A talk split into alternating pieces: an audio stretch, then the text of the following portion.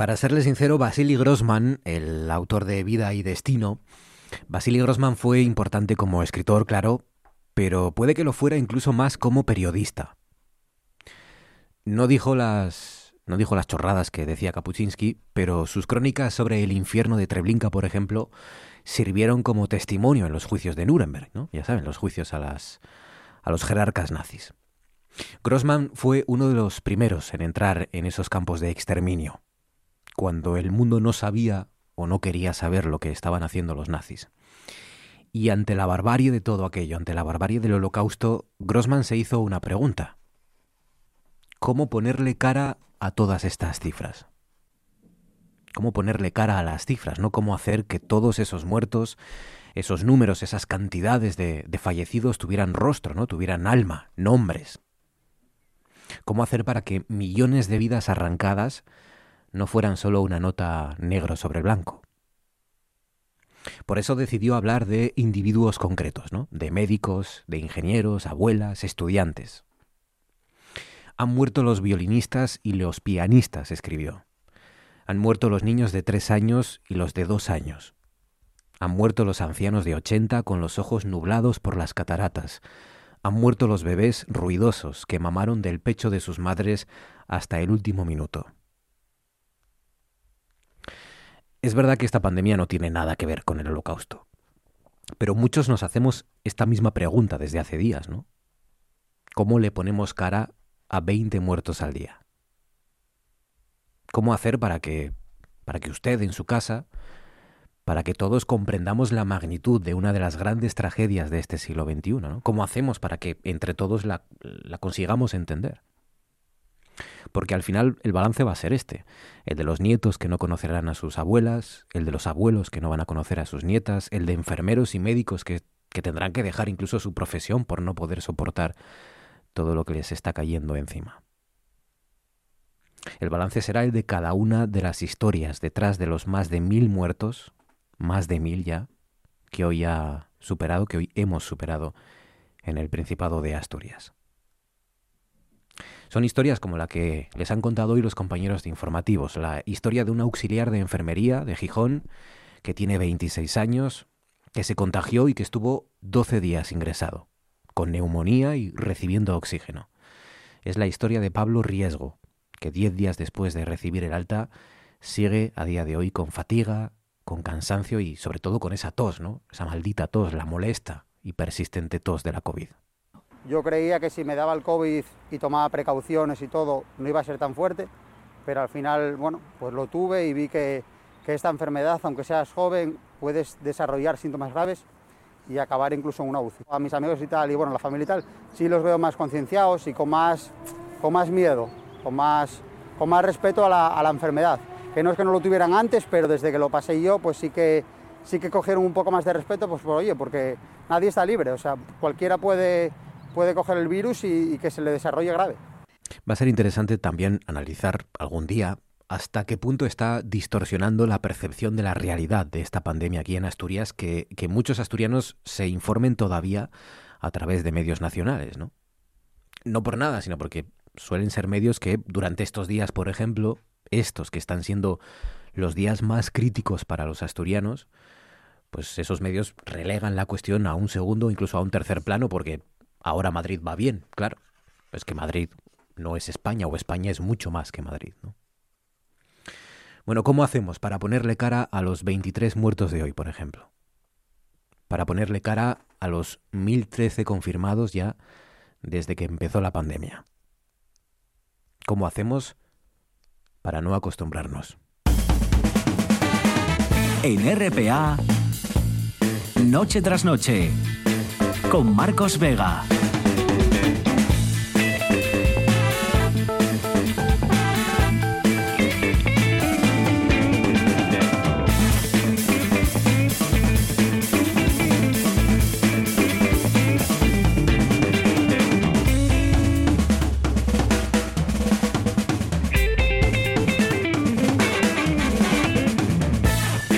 Buenas noches, sean bienvenidos al espectáculo de la radio. Enseguida hablamos con un verdadero artista de las maquetas, enseguida visitamos la cascada de Río Barayo y conectamos con el druida Terente y con nuestro hombre en las estrellas. Y hay que analizar, claro, todo lo ocurrido hoy, estos días y sobre todo lo que se nos viene por delante en el mes de diciembre. Será en nuestro consejo de actualidad. Hoy con el doctor en económicas José Alba, el compañero periodista de la voz de Avilés Fernando del Busto y el catedrático de Derecho Javier González Vega. Junto a Fabián Solís desencadenado al frente de la parte técnica. Georgina Bitácora Fernández está en producción. Son las 9 y 5 minutos. Esto es Asturias y estas son las maneras que tienen, como siempre, para conectar con nosotros, para contarnos lo que deseen. A través de Facebook, Noche tras Noche, Espacio RPA. A través de Twitter, arroba NTNRPA. O si prefieren llamarnos, pues ya saben, tienen a su disposición el 985 95 48 90 985 95 48 90. Nos pueden contar, por ejemplo, hoy es la propuesta que les hacemos, porque la RAE ya ha hecho la suya y hoy nosotros les proponemos que, que hagan nuestra lista de palabras que hace un año apenas usábamos, palabras que, a lo mejor ni conocíamos, términos que sin embargo este año pues han llegado ya para quedarse por culpa del coronavirus, ¿no? Por culpa de la pandemia. Pues desde la ya celebérrima desescalada o asintomático, por ejemplo, ¿no? Dice por aquí Maribel Ugil de aplanamiento de la curva. Danara García López dice biogenética o globalización. Águeda González dice desescalada o la curva, por ejemplo, ¿no? Estado de alarma, confinamiento, sugiere Angelinos Rodríguez García, dice mascarilla al margen de la cosmética, que es la que más usábamos, ¿verdad? Dice Javier Gutiérrez Blanco, sí. La policía de balcón también, o la pandemia, sí. Pandemia era un término que nos sonaba casi ciencia ficción. Dice Fernando Rodríguez Pérez, nueva normalidad, dice odioso lo de la nueva normalidad. En eso estoy contigo, Fernando. Es terrible lo de la nueva normalidad. Eso y lo del aplanamiento de la curva también es detestable, ¿no? Dice Beth Move, dice por aquí, toque de queda, hidrogel. Hidrogel, es verdad. Maldito bicho, aunque creo que esa ya la usábamos antes, pero para los mosquitos, de verdad el bicho, ¿no? Dice por, por ejemplo, dice doblegar la curva, Alberto Secades, dice covidiota, dice Luis José Vigil Escalera, covidiota que es, pues no sé, los negacionistas, ¿no? Supongo, no sé, o covidiota, o, sea, o los que no, no se creen todavía, que alguno hay, ¿eh? Todavía a día de hoy. Yo creo que vamos a, a lograr superar la pandemia, porque lo, la superaremos, todas las se han superado, tarde o temprano, pero la superaremos y seguirán algunos diciendo que nos lo hemos inventado todo. Facebook, Twitter, 985 95 48 90. Georgina Fernández, buenas noches. Hola, ¿qué tal? ¿Quién es el asturiano de este jueves? Pues mira, el asturiano de hoy es Celestino Fernández. Habla de él eh, hoy El Nuevo Siglo, que es un diario colombiano, pero también eh, está estos días en todos los periódicos de Colombia, porque el Teatro Colón de Bogotá, eh, dice El Nuevo Siglo, une las culturas de Alema Alemania y Colombia en el encuentro, un montaje en el que a través de la danza se podrá presenciar un atípico homenaje al coreógrafo asturiano Tino Fernández, fundador del Esplos y uno de los máximos representantes de este arte, de la danza, en América Latina. Esto servirá de antesala al aniversario del Esplos, uno de los máximos referentes de la danza en Colombia, que cumplirá 30 años en 2021. Bueno, pues nacido en Navia en 1962, Tino Fernández se formó en arte dramático en Madrid antes de trasladarse a principios de la década de 1980 a París, donde se introdujo en el mundo de la danza. A principios de 1990, de la década de los 90, fundó en París, en la capital gala, la compañía Les Plos. Eh, pero su vida daría un giro en 1995 cuando se trasladó a Colombia, llevándose a su compañía consigo y en el país latinoamericano Tino Fernández se consolidó como un auténtico referente de las artes escénicas, especialmente desde que en 2008 inauguró en Bogotá la Factoría, un espacio escénico en el que presentó montajes innovadores y espectáculos emblemáticos de la danza colombiana. Tino, desgraciadamente, falleció el pasado 17 de enero y bueno, por eso se dedica a ese homenaje. La compañía de Esplos fue fundada por él eh, en 1991 eh, se trasladó luego a Bogotá y eh, sus espectáculos se han presentado en importantes teatros y festivales de Europa, Asia y América Latina. Ha tenido pues numerosos reconocimientos nacionales e internacionales. y él explicaba, escogí la danza como principal forma de expresión porque el gesto pone en evidencia lo innombrable, aquel secreto guardado que solo puede decirse en silencio. Diez minutos sobre las nueve. A esta hora ya saben que en RPA damos un paseo por las nubes.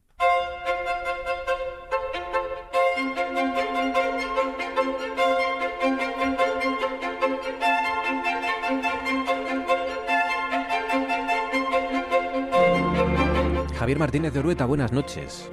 Hola Marcos, muy buenas noches. Tengo sentimientos encontrados, Orueta, porque, porque por un lado me siento muy egoísta porque quiero que haga malo. Como no podemos salir de... Como no puedo ir a la concha, quiero que haga malo, sobre todo para que Dumas no me mire como me mira estos días, ¿no? Que mira el sol, me mira a mí y dice, pero, pero ¿por qué no nos vamos a la concha? Y, y cómo le explico yo al, al hombre que no podemos. Claro. Y quiero que, quiero que haga malo, pero, pero hay algo siniestro también detrás de este buen tiempo. De nuevo, un año más, también a esto nos estamos Mm. acostumbrando, desgraciadamente, a que estemos teniendo un otoño con mucho sol y con muy poca lluvia, ¿no? Muy pocas nubes incluso.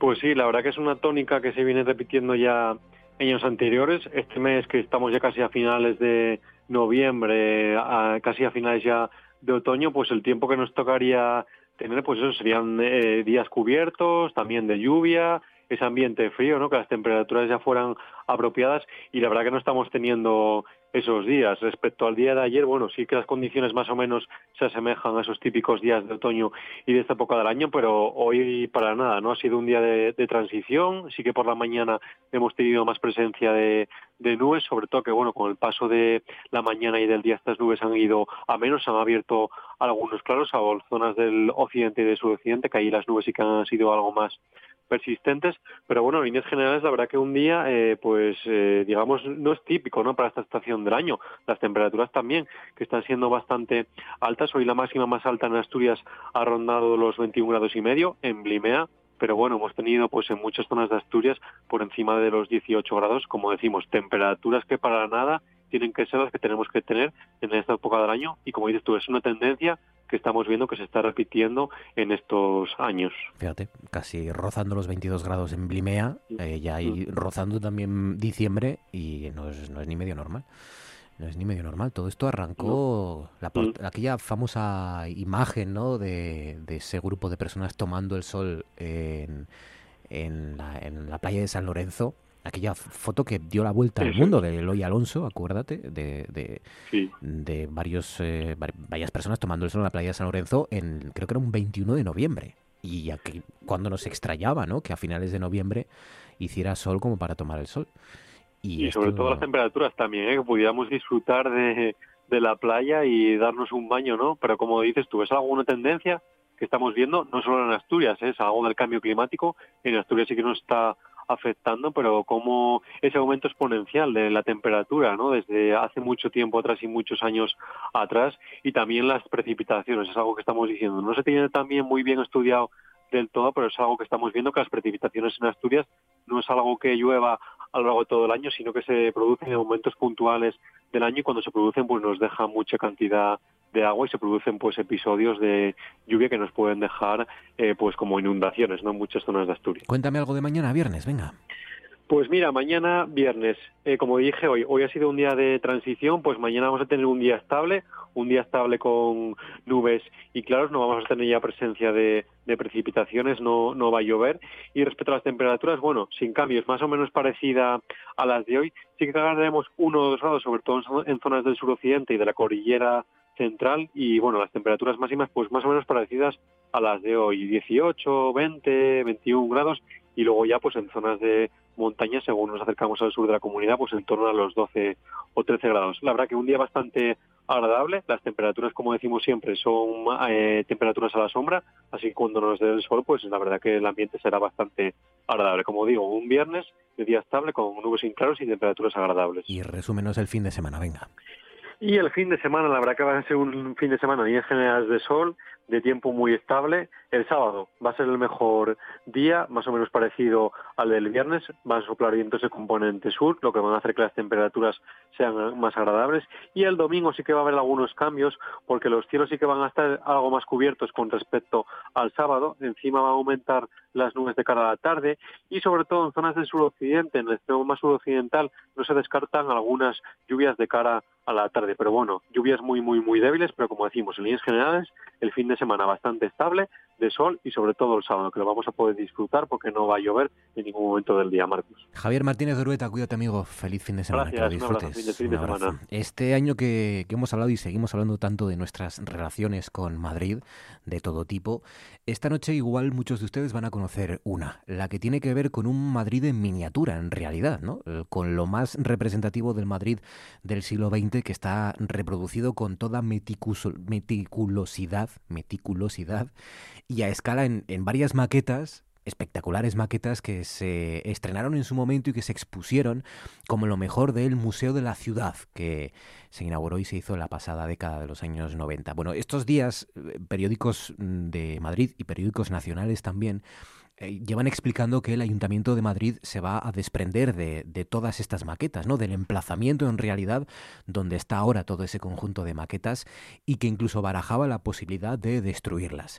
Bueno, el autor de esas maquetas, y aquí viene la conexión con Asturias, el, el constructor, el artesano que elaboró meticulosamente esas maquetas, es un paisano nuestro, es asturiano y se llama Homero Menéndez. Homero, buenas noches. Buenas noches. Bueno, eh, enhorabuena por el trabajo que, que, de alguna forma muchos están volviendo a conocer ahora, aunque sea por esto. Bueno, eh, respecto a la destrucción, las últimas noticias, Homero, creo que son tranquilizadoras, ¿no? Porque algún concejal en las últimas horas ha dicho que las piezas no se van a eliminar y que de momento solo se van a cambiar de sitio, ¿no?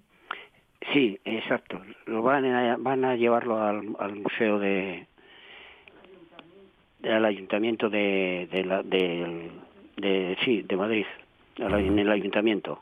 O sea que su obra ahora va a estar en el propio ayuntamiento de Madrid, ¿no? Exacto, sí. Si no, si no cambian. Claro. Si no cambian, Em, porque claro, yo tengo aquí muchas maquetas y algunas son gigantescas, ¿no?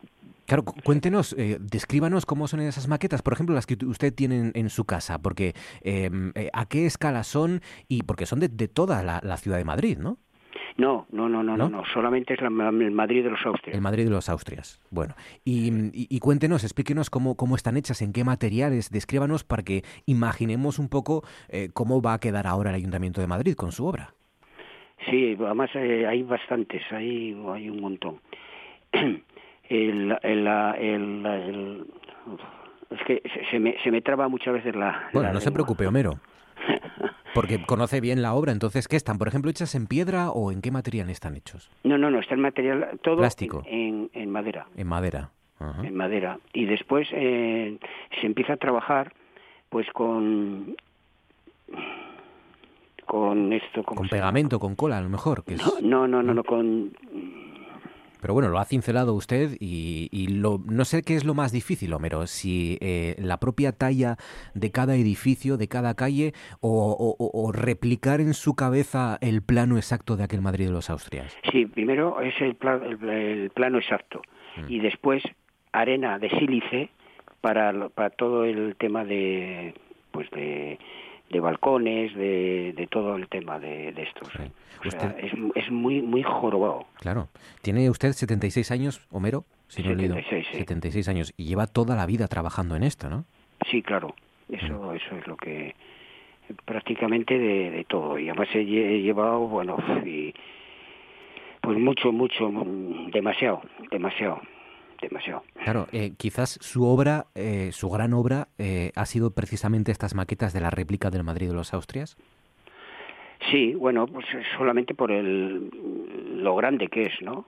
Pero hay, hay por ejemplo, la, la Santa María, eh, uy, la Santa Santa María del Naranco. La, la, no, bueno, Santa María del Naranco. Sí. Lo tengo a medio hacer, para que os enteréis. Ah, qué bueno. Una reproducción de, eh, de, de, varios metros, de dos metros de altura de Santa María. Eh, hombre, qué buen enterado estás, ¿no? Amigo, claro, es que tengo informadoras eh, muy buenas. ya, ya, ya. Eh, cu cu ¿Cuánto te queda para acabar Santa María de Naranco? Pues mira, me quedará dos meses o así. Ah, ¿Y eso va a ser para ti está, o está piedra a piedra, ¿eh? piedra a piedra? ¿Y No, es- no, pero no, no, no quiere decirse que yo lo he hecho de, de piedra, Ajá. sino he hecho el lo, lo que te eh, lo que te dijo lo que te he dicho antes de, de la textura de la textura de la, de la de la piedra no y entonces se queda se queda duro como como una piedra Ajá. ¿Y, y esa reproducción, esa réplica de Santa María del Naranco, ¿te la vas a quedar tú o va a ser también para algún para exponer en algún sitio? no no me la quedaré yo porque, porque no tengo otra cosa vamos Claro. quiero decir no y aparte que es que me gusta ¿eh? o sea Qué guapo. Eh, has trabajado para museos de Japón, de Emiratos Árabes también, incluso eh, en alguna alguna de tus piezas ha aparecido en películas, ¿no? Sí, hombre, en películas eh, yo hice Santiago Segura, Para Torrente, sí. para Torrente, no, si lo sé, si lo sabéis mejor que yo, Sí, sí, sí. porque claro, después de tanto tiempo, Normal. yo estoy un poco eso, ¿no? Normal. Em, Homero, ¿cuánto, ¿cuánto vas a seguir trabajando en esto? Es- Esto uno nunca se retira. Hasta vas que a- me muera. Hasta que te mueras, claro. Sí, no, me, me dice mi mujer que ala, como si no lo supiera. ¿Tu mujer No. quiere que acabes ya con las maquetas o, o no? No, no, no, no, no, no. No, porque ella sabe que, vamos, que para mí es, pues eso, tremendo. De, Ah. y eso. Porque, porque son noches enteras, ¿eh, Homero? Noches enteras y, y dos noches y tres sin dormir. Ah. Me ha pasado, ahora ya no, claro.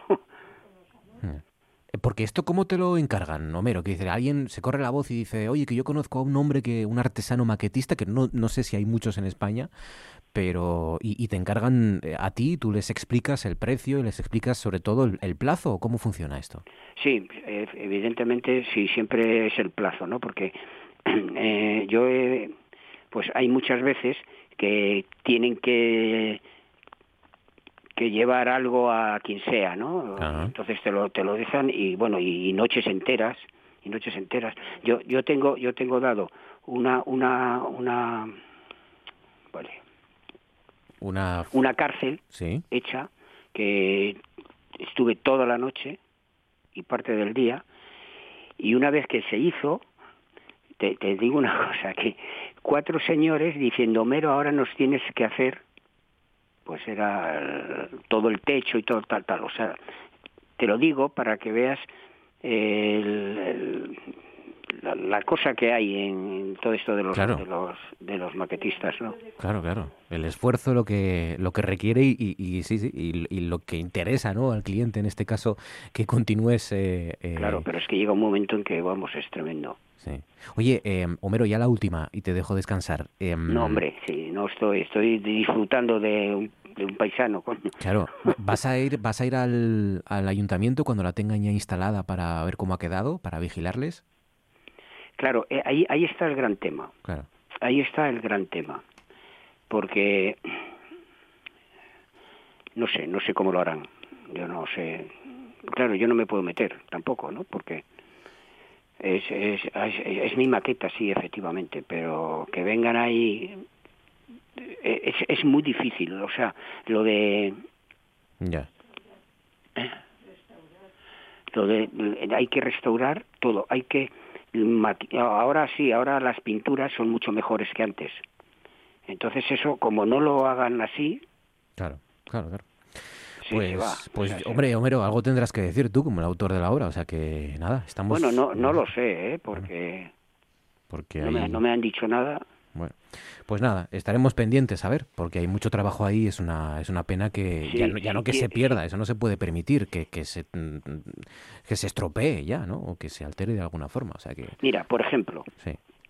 te lo voy a decir para que sepas Colón La calle Colón, sí, Sí. la de Colón la plaza de Colón. No, bueno, la Plaza Colón sí, que ya sabes que es un en medio de la de, de la plaza, Sí, pues de debe ser, pues sí que tendrá 10 metros o 12 ¿eh? o Sí. tal vez más. sí. Bueno, esa la he hecho clavada, pero clavada. ¿Sabes dónde está ahora? ¿Dónde está? En un en un teatro Madre y mal puesta.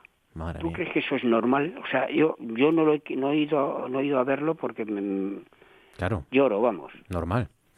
Claro, claro. O sea que, bueno, todo eso que tú hiciste con tanto esfuerzo, de momento está manga por hombro repartido Pero- por, pero manga por hombro. por sea, Madrid. Bueno, pues por lo menos a ver si logramos encontrar una, o logran los responsables encontrar un sitio para que se exhiba dignamente esta obra que, que merece mucho la pena y que le ha dedicado tanto y tanto esfuerzo y tanto, tanto trabajo un asturiano, el artesano maguetista Homero Menéndez. sí, Homero, somos, somos muy buenos, hombre. somos muy buenos y podemos presumir de personas como, como usted, Homero. Muchísimas gracias. Un abrazo pues- y hablamos, ¿vale? Un abrazo, muy Un bien. saludo. Gracias. Cuando queráis. Un y, ahora, abrazo. y ahora esto. Secondo tono. Buonanotte, ¿qué hace usted? Ay Dios, ay Dios. ¿Usted cree que se puede llamar a estas horas? Eh, eh, buonanotte. eh, Eh, Disculpe. Eh, buonanotte. Le voy a repetir la pregunta a otra oportunidad. Buonanotte, ¿qué hace usted? Io tocarmi las bolas. Uy,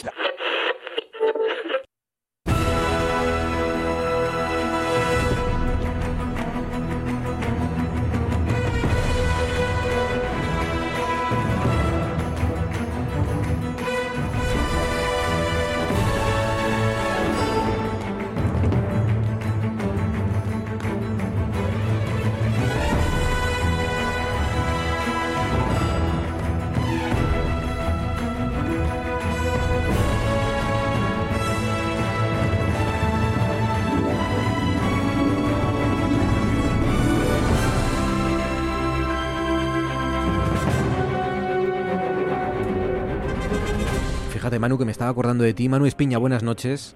Hola, ¿qué tal? Buenas noches. Hablando con Homero Menéndez, este tipo que hace maquetas eh, eh, realistas, hiperrealistas también, eh, y que a diferencia de otros hiperrealistas, pues yo qué sé, como un cuadro de Antonio López de- del Madrid deshabitado, eh, que se vende por millones de euros, pues en este caso esta maqueta, fíjate que los responsables la tienen dividida en varios trozos, pedazos de cachos por, por todo Madrid, ¿no? Y están buscándole dónde colocarla, que no debe ser fácil, yo lo entiendo tampoco colocar todo eso, pero hombre, imagino que en Madrid tendrán sitios de sobra, ¿no? Y, y espacios de sobra para, para reivindicar la obra de Homero Menéndez, ¿no? Un tipo con ¿Qué va? 76 Seguro, años. Marcos, seguro que la tienen tirada por ahí en cualquier almacén, Claro. abandonada, eh, de la mano de Dios, Claro. y, y les importa tres pepinos. Es decir, o sea, hoy en día a los políticos eh, las cosas no les importan. Lo único que les importa es, es el- el- la votación y el salir otros cuatro años más para seguir chupando del bote. Es una lástima que todo que, no se, importa eso. quizás que no se, que no se valore el que, no se valore el trabajo de, de artesanía, ¿no? El, el trabajo que lleva, humanismo porque ya. Es una lástima. Se ha bueno. perdido el humanismo, Marcos. O sea, el, el- es decir, la gente es lo que es materialista, Ya. 100% materialista. Y nada más que les importa eso, el materialismo, no hay más. Oye, Es decir, eh, tendremos que reivindicar de nuevo las, las humanidades en, el, en, en la escuela sí. y en la universidad. No sé ni si, a lo mejor ni con esas, pero bueno, eh, no, es, no es un mal comienzo. Oye, tengo que dos preguntas que hacerte. Una, ¿dónde nos llevas esta noche? Y la otra, las manchas que hay en la en el blog, en la hoja que me has mandado, ¿son manchas de, de algo que has estado, has estado friendo chorizo? Que me hace mucha ilusión. No, no estoy abriendo chorizo, mira, es, es una hoja reciclada. Ah, vale. Mi- mi- mi- el nieto mío estuvo ir pintando Ah, vale. con rotulador y, y la y la hoja de abajo, pues pues esos rotuladores muy penetrantes Ya. pasa un poco igual Vale, vale. total. Vale. Es, es, es, es un es el es el, el, el, el dibujo de un artista. Sí, sí, sí. El rotulador naranja de un, de un artista, un expresionista abstracto en este caso. Yo- Exactamente, sí, sí, además, mira, es muy curioso porque tiene cuatro años, están estudiando, están en la escuela eh, haciendo trabajos sobre Leonardo da Vinci, y dice que, que es un artista, Ah, qué guapo. y que el dedo, el dedo índice de la mano derecha, dice, este es el dedo del artista, pinta con ese dedo. Qué guapo, qué guapo. Pues mira, yo me fui a algo, porque como un color así O sea, naranjado. para, para, para que veas tú el, el, el poder encontrar en una escuela rural una profesora eh, que es humanista. Ya, Es decir, bueno. está enseñando a niños de cuatro años en la, la vida y los logros de Leonardo da Vinci. Qué bueno, la maestra, ¿no? La maestra, exactamente Sí. eso.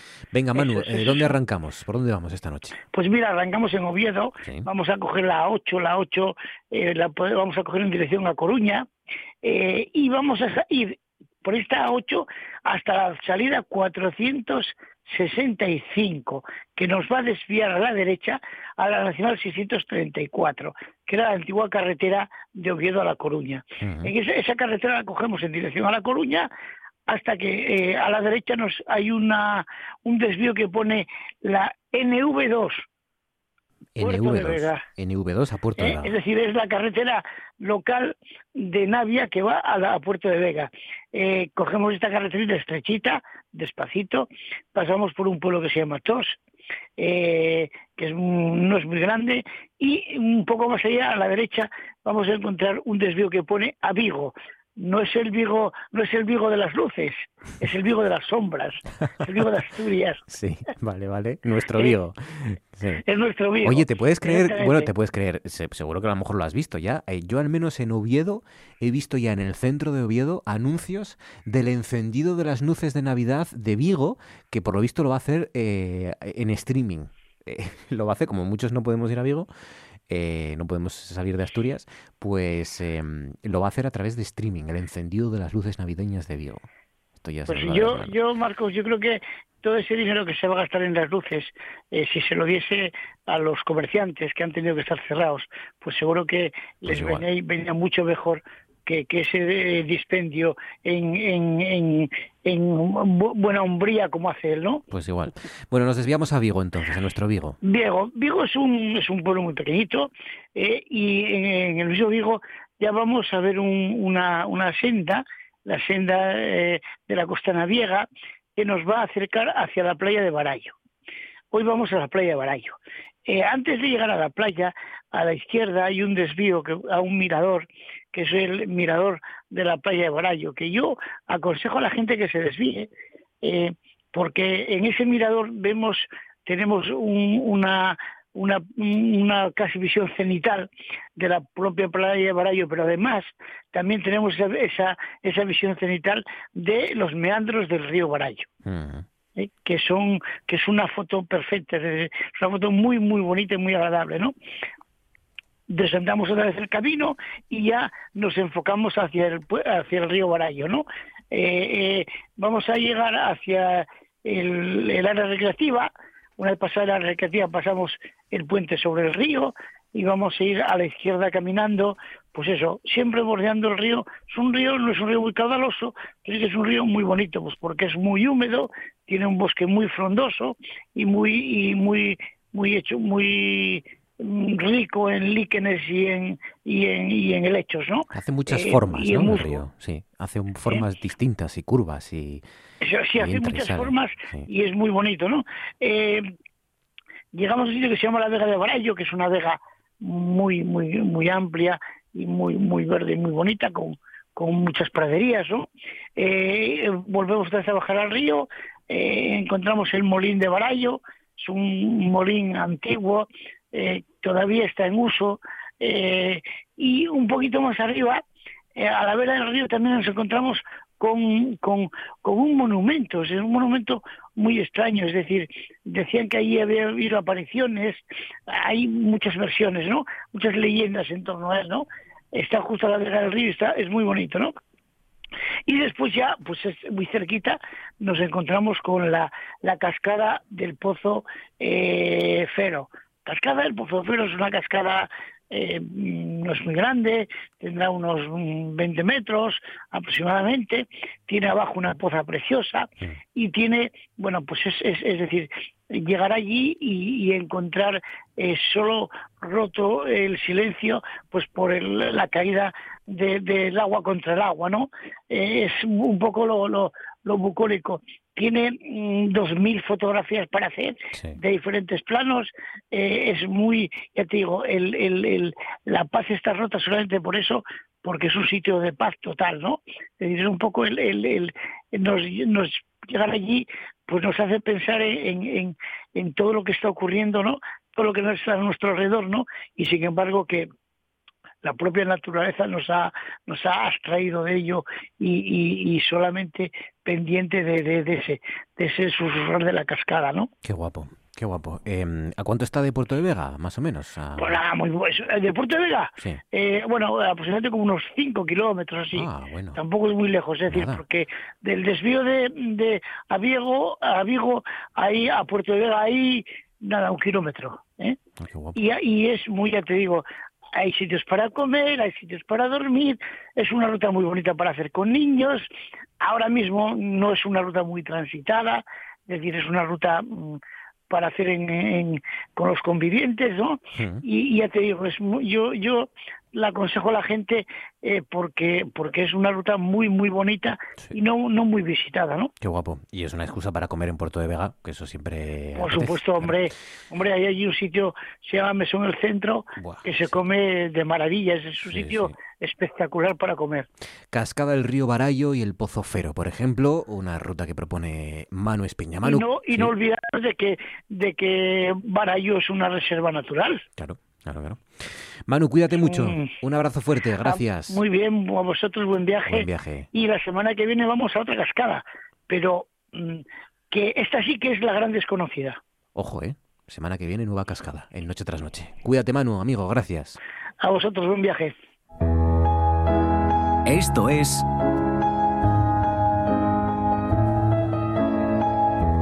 Noche tras noche.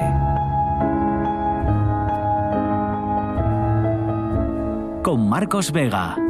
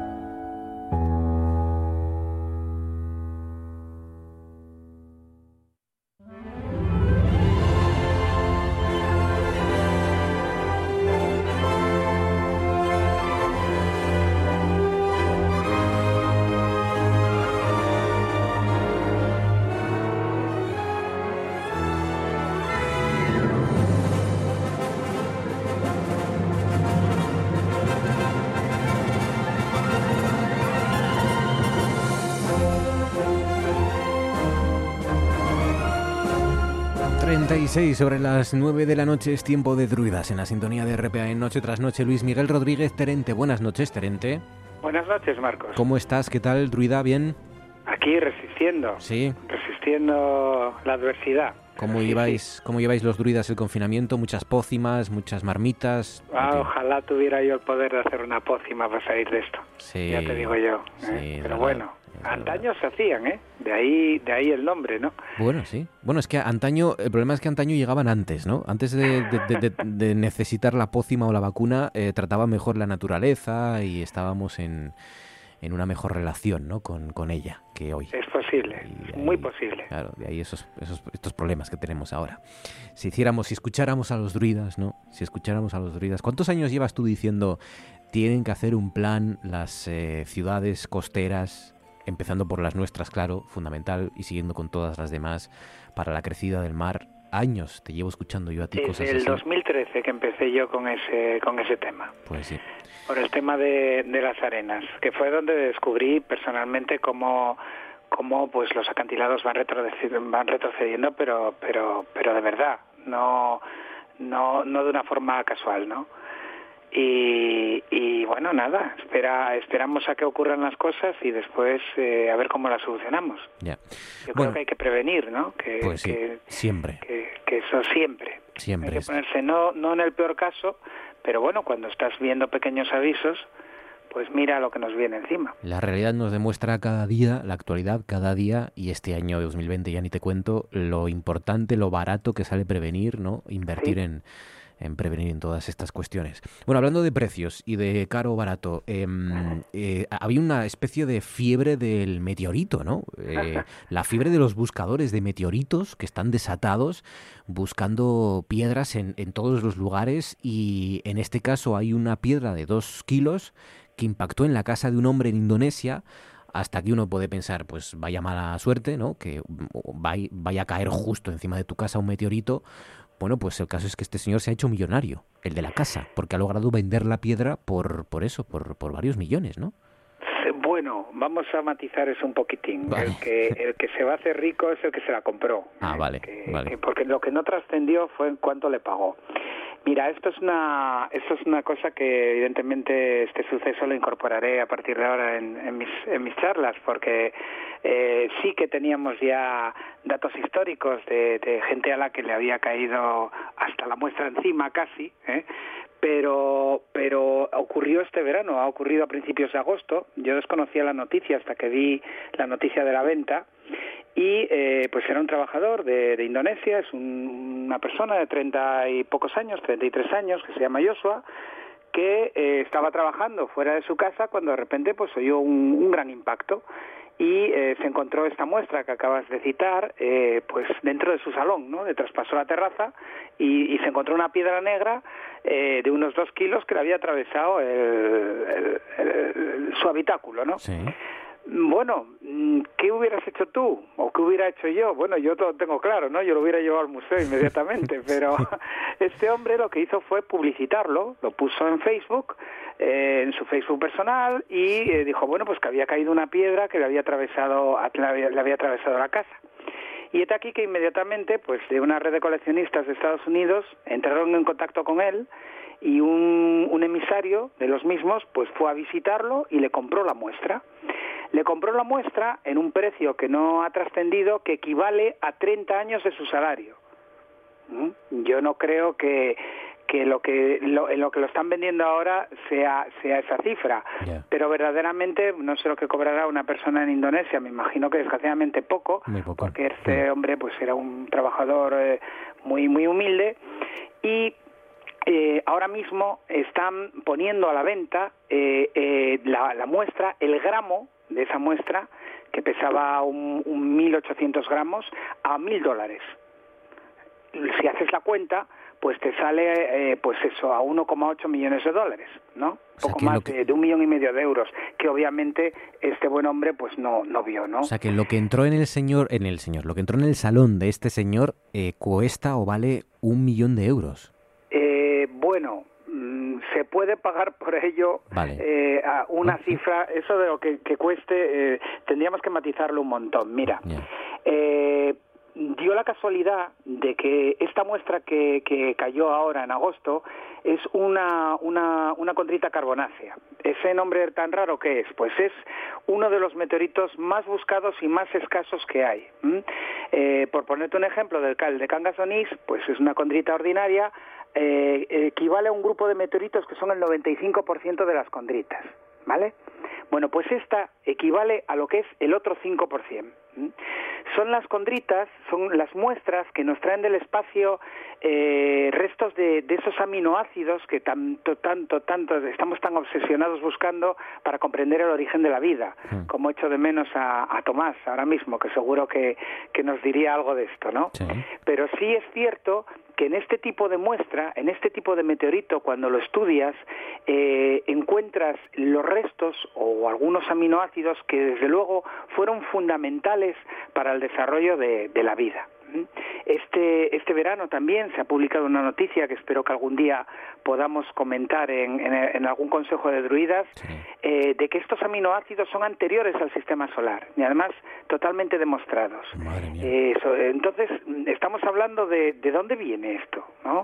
Es, es buscar el origen del origen que está mucho más atrás de lo que de lo que uno puede llegar a pensar. O sea, que el interés es más científico que, que mineralológico, ¿no? que...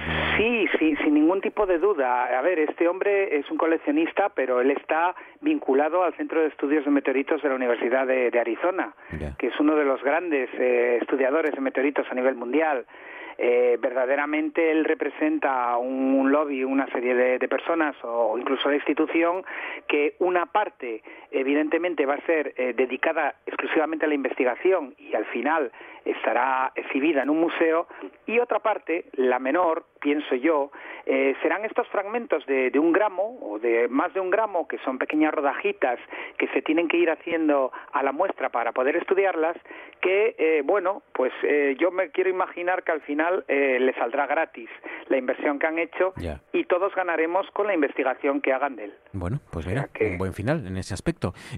Seguimos con la, con la fiebre de, de los meteoritos ah, porque, mm, porque sí, porque hay un meteorito mm, conocido, por lo visto, que ha sido estudiado por la comunidad científica, el meteorito de Reliegos en León, y que ahora se, se, ha vendido, se está vendiendo un trocito, ¿no? Eh... Es, es, eh, sí, esto es una historia de, de, hoy mismo, porque ahora mismo está, está a la venta. Eh, que bueno, esto es una historia, Marcos, que, que daría, daría para un largo debate. Mira, esa muestra eh, de alguna manera estuvo en el Museo de Ciencias Naturales de Madrid y bueno, en toda la prensa, bueno, era una de las muestras perdidas, vamos a decirlo así, en, en tiempos pasados y de repente eh, ayer se publicita que hoy está eh, en, una, en una conocida página de subastas eh, por el módico precio de, de salida de 38.000 euros, el que quiera pagar pues pujará y la sacará. Eh, pero claro, mm, es una muestra que, que si estuvo en un museo, eh, yo como, como trabajador de un museo me pregunto, ¿qué hace en una subasta eh, pública?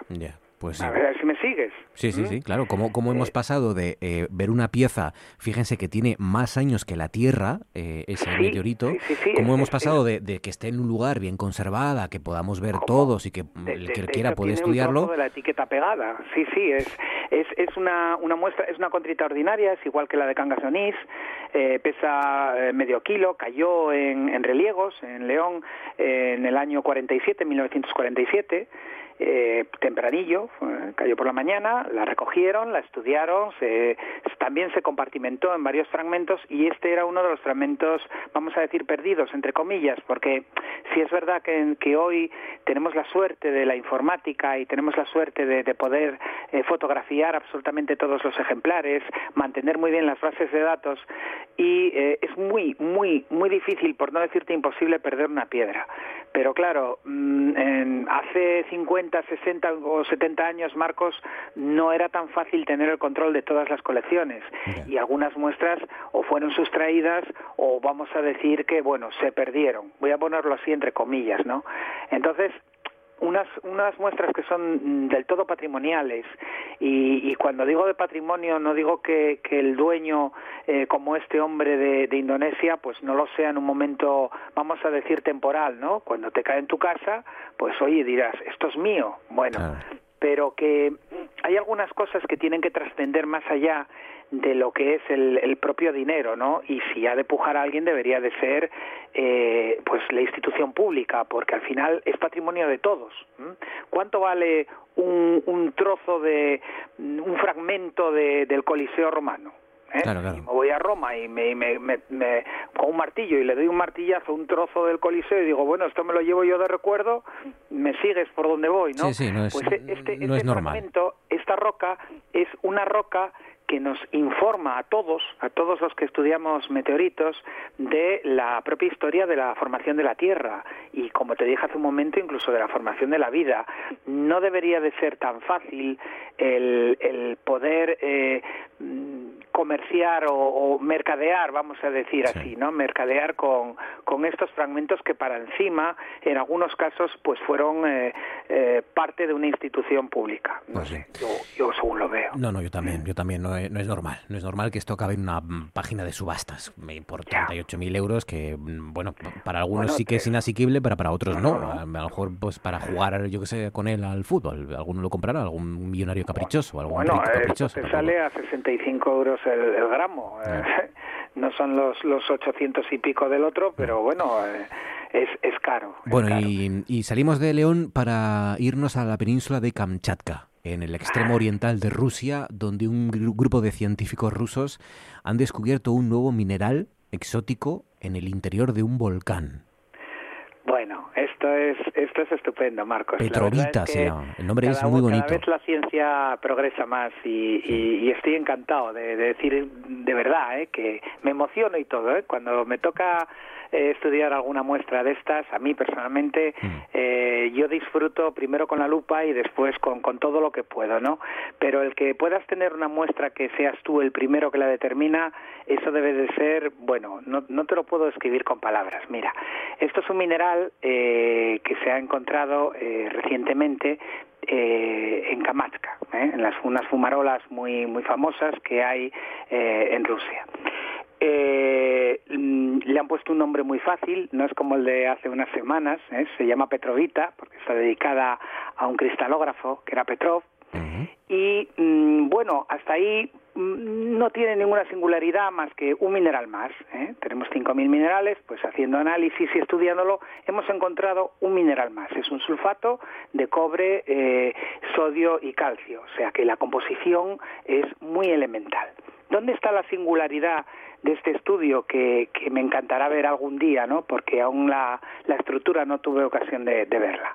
Pues que al determinar el mineral nuevo, se han encontrado que esa estructura tiene una coordinación con el cobre muy inusual. Es, es una coordinación, eh, ¿cómo, ¿cómo, podría yo expresar esto? Eh, si el cobre se relaciona con tres o cuatro átomos regularmente de oxígeno, por ejemplo, lo que es muy extraño es que lo haga con siete me dirás, bueno, Luis, ¿y, eso qué, qué, qué, puede, qué puede significar? Pues que con esa estructura tan singular, eh, solamente hay un par de compuestos en el mundo que lo tienen, mm, lo que hace es que mm, se pueden ver como una especie de canales donde se alberga el sodio y han establecido que esta estructura eh, puede ser súper prometedora por la conductividad iónica que tiene, con lo que se puede utilizar como cátodos en baterías de iones de sodio. Bueno, esto que parece súper complejo. Ahí me he perdido. En, en, sí, en un momento en que estamos muy obsesionados con las baterías y la energía, el encontrar un, este tipo de estructura que sea posible en la naturaleza nos va a permitir que nosotros en un laboratorio podamos fabricar sintéticamente ese tipo de estructura que no sabíamos que existía hasta que hemos descubierto este mineral. O sea, que el, o sea, que el, mineral nos va a permitir, o les va a permitir a los científicos, crear eh, esa petrovita de forma artificial. Exactamente, para comprobar que tenga esa propiedad con, eh, con la, utilización en las baterías. Esto es, eh, claro, si yo nunca he visto algo así, no sé si puede ser o no. Puedo dar de alguna forma es como si la, naturaleza nos chivara, ¿no? O nos eh, filtrara un nuevo tipo de estructura, ¿no? A través de exactamente, exactamente. Y esa estructura con esa peculiaridad tan tan tan especial de esos canales y esos siete átomos que rodean eh, al cobre eh, da que pensar a estos científicos y dicen, oye, si esta es la base que estamos utilizando o que estábamos utilizando otra base para realizar determinado tipo de baterías, vamos a probar con esto. O sea que no consiste en ir a ese volcán ahora a extraer este mineral, consiste en tratar de hacerlo sintético con la misma característica para que yo después lo pueda utilizar para fabricar una batería. Qué, te parece? Qué bonito. La Petrovita, ¿Eh? en este caso. La Petrovita. el nombre es guapo. Hombre, es, bueno, yo eh, he visto las fotos y es, es, un mineral azul turquesa, es, es bonito, es bonito, lo que pasa es que es un sulfato. Aquí, aquí en Asturias tendría un problema con él porque aquí se me, se me hidrata enseguida, es un sulfato anhidro y, y en, con la humedad ambiente que tenemos, si tuviera esta muestra aquí se me estropearía en semanas. Pues nada. O sea que eh, no, no, no haré por tenerlo en el museo. Vale. Petrovitas de momento no, hasta que hasta que podamos mantenerla seca. Eh, la Petrovita en Asturias no, no funciona bien. Terente, cuídate amigo, un abrazo fuerte, gracias, Druida. Igualmente, Marcos, un, abrazo muy fuerte también. Uno de los médicos ha sido víctima de insultos y amenazas por parte de dos jóvenes eirono, eiro, ah, que exigían unos determinados medicamentos.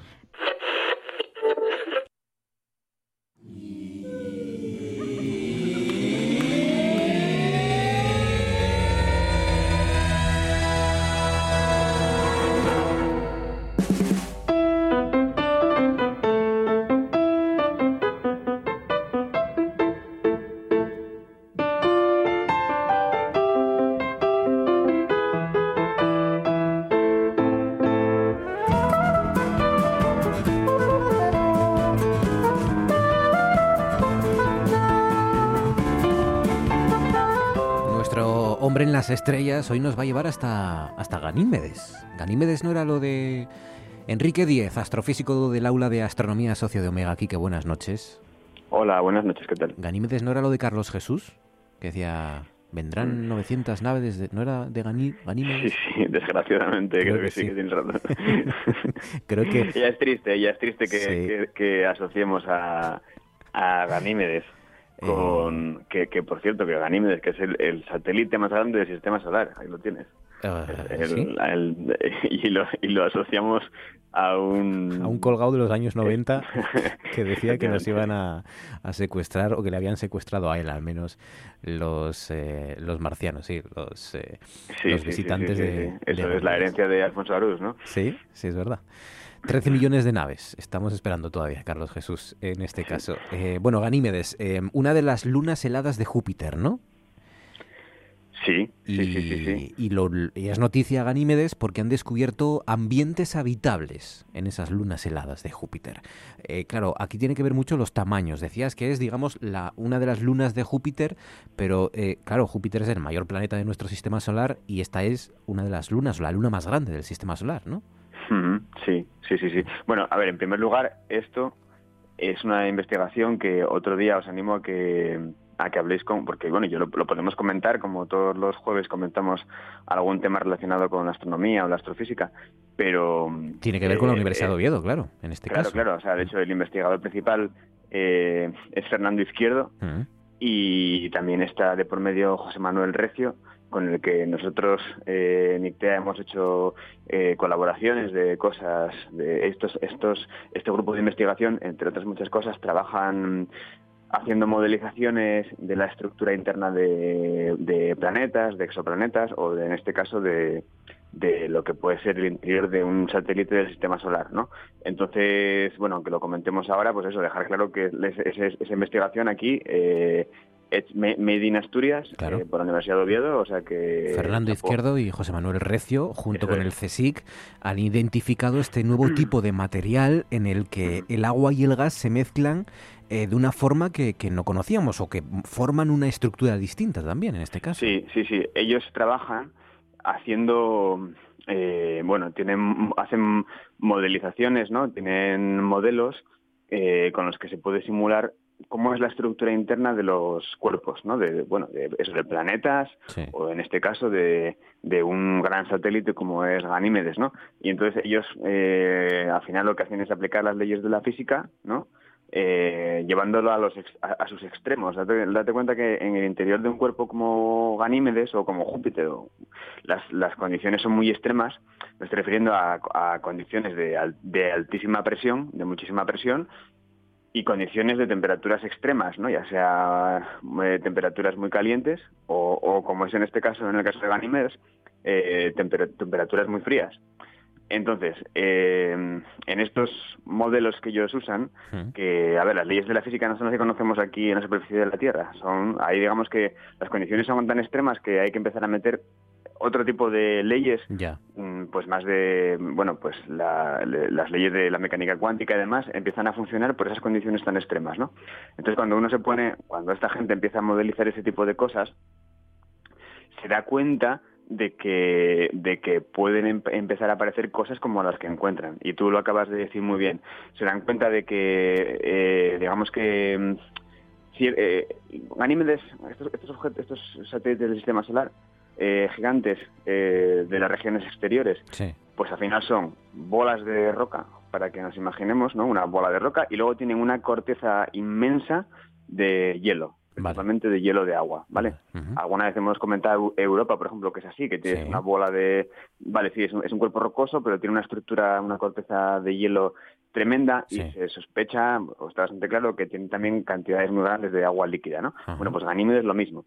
Eh, ese hielo está a muchísima temperatura, eh, está, o sea, al contrario, está a muchísima presión, quería decir, la temperatura es muy baja y entonces se ha encontrado que hay en esas, en, en las, en las eh, en, entre la estructura del, del agua congelada, hmm. digamos que se pueden atrapar eh, gases y en particular eh, dióxido de carbono, ¿vale? Uh -huh. Ellos han hecho el estudio con el dióxido de carbono. Entonces, ¿esto por qué es relevante?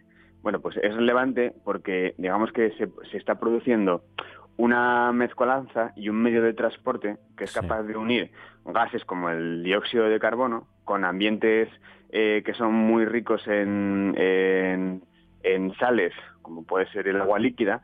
Y esto al final, ¿por qué es muy relevante? Pues porque digamos que permite que, que se dé un caldo muy apropiado, ¿vale? Para que, entre otras cosas, para que eso, pues para que en ese caldo haya los ingredientes necesarios para que pudiera aparecer una posible vida. Claro. Vale, entonces es que todo esto son como pistas de que tal de que tal vez en, el interior de sitios como Ganímedes o como Europa o como estos sujetos pues pueden darse esas, esas condiciones eh, de la vida. Sí, sí. Sí, de nuevo, eh, la vida puede estar en, formas y en lugares que, no nos imaginábamos, ¿no? En lugar de estar a lo mejor en un lago subterráneo de Marte, pues a lo mejor está en una zona eh, o en un tipo de gas o en una eh, cámara aislada en ese, en ese hielo de una de las lunas de Júpiter. Claro, efectivamente. Pues, Esto, estos, estas estructuras particulares eh, que estudia esta gente se llaman clatratos. Y alguna vez, no sé si os acordaréis, pero ya hace tiempo hablamos alguna vez de los clatratos. Cuando hablamos alguna vez de Plutón y que sabíamos que, bueno, sabíamos, o sea, lo sabemos desde hace muy poco, que Plutón tiene una actividad, eh, tiene una actividad eh, geológica muy reciente, que es muy difícil, es muy difícil de explicar. Porque Me acuerdo, muy rara, sí, que, no, entendíamos muy bien, ¿no? no eso es, porque Plutón es un objeto mucho más pequeño que Ganímedes, podría ser parecido a Ganímedes, mucho más pero más pequeño y mucho más alejado, con lo cual está mucho más frío y aquello aparentemente tendría que ser una bola de hielo inerte desde hace muchos miles de millones de años y no lo es. Bueno, pues posiblemente igual los clatratos estén eh, tras la explicación de que haya una actividad en, ah. Plutón, sí, porque pueden pueden mantener, digamos, podrían ser eh, la causa de que se mantuviera una cierta temperatura interna en el, en, el objeto y eso que generara, o sea, calor, eso genera actividad. Entonces los clatratos eh, son muy importantes en, el, en todo lo que es la planetología y el estudio de los, de los, bueno, de los objetos del sistema solar. Qué bueno. Pues ya lo ven, eh, ya saben, equipo multidisciplinar, pero también investigadores entre ellos de nuestra universidad, de la Universidad de Oviedo, eh, Fernando Izquierdo y José Manuel Recio, por ejemplo. Oye, quiero preguntarte por esto de si hay alguna trascendencia en que Júpiter y Saturno vayan a estar tan cerca en diciembre. Eh, ¿Esto significa ah, algo eh, más? Desde, el punto de vista astronómico, es decir, a ver, desde, el punto de vista observacional va a ser muy bueno, va a ser muy espectacular. Es una conjunción, ¿no? Que reúne a dos de los planetas más brillantes en el cielo, ¿no? Júpiter es de los, bueno, eh, en ciertos momentos es, es el más brillante, ¿no? con Saturno. Se va a ver perfectamente a simple vista. de hecho, estos días, si miramos hacia el hacia el suroeste, a esto de las, bueno, seis y media o así, cuando está anocheciendo, seis, seis y media de la tarde-noche, se ve, se ve, se ven perfectamente los dos, ¿no? ¿Qué está ocurriendo? Pues que desde nuestra perspectiva eh, se, van a ir, se van a ir acercando cada vez más y más y más y más en el cielo. Ah, realmente las distancias, Júpiter está a unos 600 millones de kilómetros y Saturno está a 1.400 millones de kilómetros. No, tienen, no, no van a chocar ni nada por el estilo, ¿no? Eh, pero se van a ir acercando angularmente cada vez más, más, más, más, más, ¿no? Hasta que el, eh, justo el 21 de diciembre el acercamiento es máximo tan máximo que no se van a poder separar a simple vista. O sea, a ojo desnudo se, se van a ver como una sola estrella. Y eso es desde mm, si, si uno los mira con un pequeño telescopio o algo así va a ser muy espectacular porque eh, en el mismo campo del ocular, en el mismo campo por el que miras por el telescopio, vas a ver a los dos, a, Júpiter con sus satélites, Ganímedes entre ellos, y al lado, pegado, eh, a una décima, van a estar a una, em, a una décima de grado. Eso es más o menos, para que os hagáis una idea, es, eh, ¿veis? ¿te imaginas la luna llena en el cielo? Pues van a estar eh, es la, la, quinta parte del diámetro de la luna llena, más o menos. O sea que la, foto va a ser espectacular, entonces. Claro, la foto va a ser muy espectacular y la, la visión va a ser muy espectacular. Y ya te digo, el hecho de ver los dos planetas, los dos planetas tal vez más espectaculares, que son Júpiter y Saturno, verlos eh, de un solo vistazo a través del telescopio, eso va a ser, bueno, y eso luego aparte es un fenómeno raro, ¿eh? porque a ver, conjunciones entre Júpiter y Saturno las hay cada relativamente poco, pues cada veintipico años o así eh, coincide que visto desde la Tierra, más o menos los dos están en una misma zona del cielo. Es una conjunción. Y las conjunciones Júpiter-Saturno ocurren cada 20 y algo años, o sí. Pero tan cerradas como esta, tan, tan, tan, tan, tan próximas, Hmm. Es, es un fenómeno mucho más extraño. O sea, que estamos hablando que es un fenómeno que ocurre cada varios siglos. Entonces, bueno, a ver, no deja de ser anecdótico.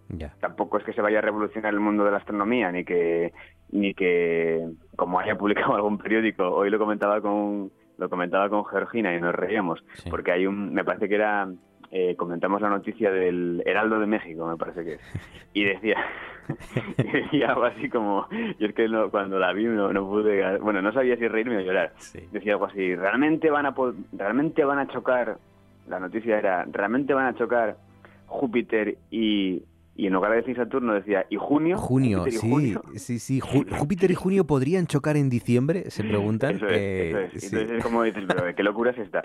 O sea, y luego, y luego si lees el artículo es un auténtico disparate. O sea, es una cosa que cualquiera que, una desinformación total y absoluta. Sí, porque Y sí. yo no sé, el, el Heraldo de México es un, es un, es un, perdona, es mi desconocimiento, pero es un, es un periódico Sí. mm, que es algo así como el caso o es un No, no, no. de- En principio es un periódico más bien serio. Es- Bueno, Pero pues- bueno, ya sabes que nos gusta juguetear. Con las noticias de ciencia parece que como que mm, tenemos más libertades. No, podemos no concedernos más li- libertades. Uf, sí, sí, no, y además habla de, bueno, claro, no sé, ha- habla de, mm, hace, mete varias veces la gamba esta de el evento astro- astrológico que va a ocurrir, bueno, sí, realmente es un evento astrológico, si lo piensas, ¿no? Porque es una conjunción planetaria que, bueno, igual la gente interesada en astrología le- les puede resultar, tendríais que, tendríais que otro día hablar con un astrólogo. A ver qué os cuenta de la conjunción. Igual es, es- eh, claro, yo como no soy astrólogo, pues no lo sé, pero igual resulta que es que es algo que va a revolucionar, igual es el llevan esperando por ellos, por eso, por estos milenios, no, no lo sé, no, lo sé. No, no lo sé. No, bueno, no lo sé. Pero que esperen, que esperen. de momento nosotros lo que nos afecta es la foto y la imagen y, y la, sí, la observación, que va a ser bonita este diciembre, ese fenómeno Júpiter y, y Saturno, no junio, o junio también, para el que lo quiera mirar así, pues va a ser, van a estar muy cerca. Y a la hora de observarlo, pues veremos fotos muy, muy espectaculares. Eh, Quique, Eso cuídate mucho, amigo. Gracias. Feliz fin de Venga, un semana. abrazo. saludo. Venga, hasta luego. Esta mañana Gil ha querido dejar mm, una noticia en el aire. Ha comprado tres panteones. Sí, eh, Gil Gil piensa en el futuro, indudablemente en su futuro. La noticia se nos antojaba que era un tanto macabra en un principio, pero luego se nos ha comentado por parte de Gil y Gil que era una decisión que había adoptado.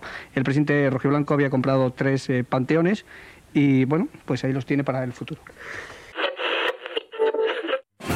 Cosas que pasan en Noche tras Noche. A mediados del siglo XIX, cuando se, todo el, el viaje, te hablo de Oviedo a Madrid, ¿no? Se Sí. hacía por, por carretera, era casi una semana, a lomos de, de caballerías o de diligencias. Y bueno, con el ferrocarril, pues se tarda en torno a unas 15 horas más o menos el tren más rápido. Te hablo de 1880. ¡Qué barbaridad!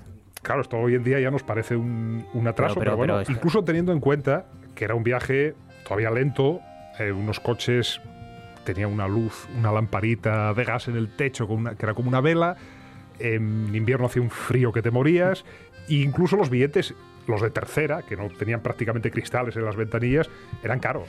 Y luego tiene ese impacto, más difícil de medir, ese impacto cultural, ese impacto de romper definitivamente ese aislamiento de Asturias, que parece que estaba en otro planeta, ¿no? Cuando se tardaba una semana en ir a Madrid, de abrir eh, las puertas, como decías, pero también de abrir la mentalidad e incluso pues algo tan, tan tonto o que nos puede parecer un poco trivial como el que la gente comiera pescado o comiera leche.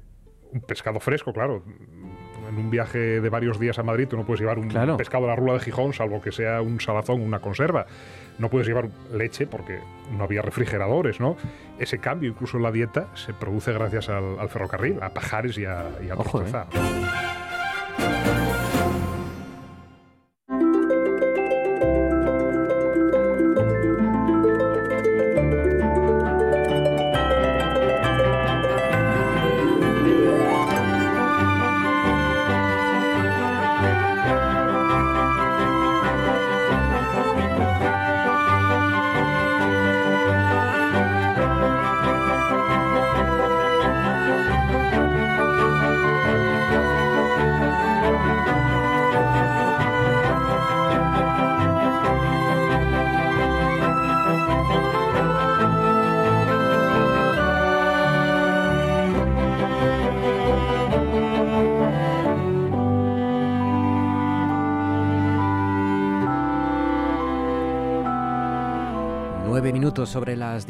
noche, tiempo para nuestra tertulia. Arranca nuestro consejo de actualidad en la sintonía de RPA. Continúan en Noche tras Noche y hoy nos va a acompañar José Alba. José, buenas noches. ¿Qué hay? Buenas noches. ¿Cómo estás, José? ¿Qué tal? Bueno, pues nada, aquí estamos avanzando ya con este mes de noviembre que, que casi se nos va y bueno, adaptados a todas estas circunstancias ¿no? que, que van aconteciendo con el, la vorágine de de la muerte de Maradona que nos tienes hace 24 horas en monotema, ¿no? Bueno, eh, las imágenes que están llegando de, del velatorio de Diego, que con momentos de tensión, es bueno, certifica que a este hombre le acompañó la polémica casi cada minuto en vida y le está acompañando también la polémica en muerte, porque es que han un montón de aficionados que han incluso saltado y, han entrado en la Casa Rosada, y, que era donde estaba la, capilla ardiente, y bueno, han tenido que cargar la policía y, ha sido, han vivido imágenes de gente, sí, sí, eh, que estaba asaltando la,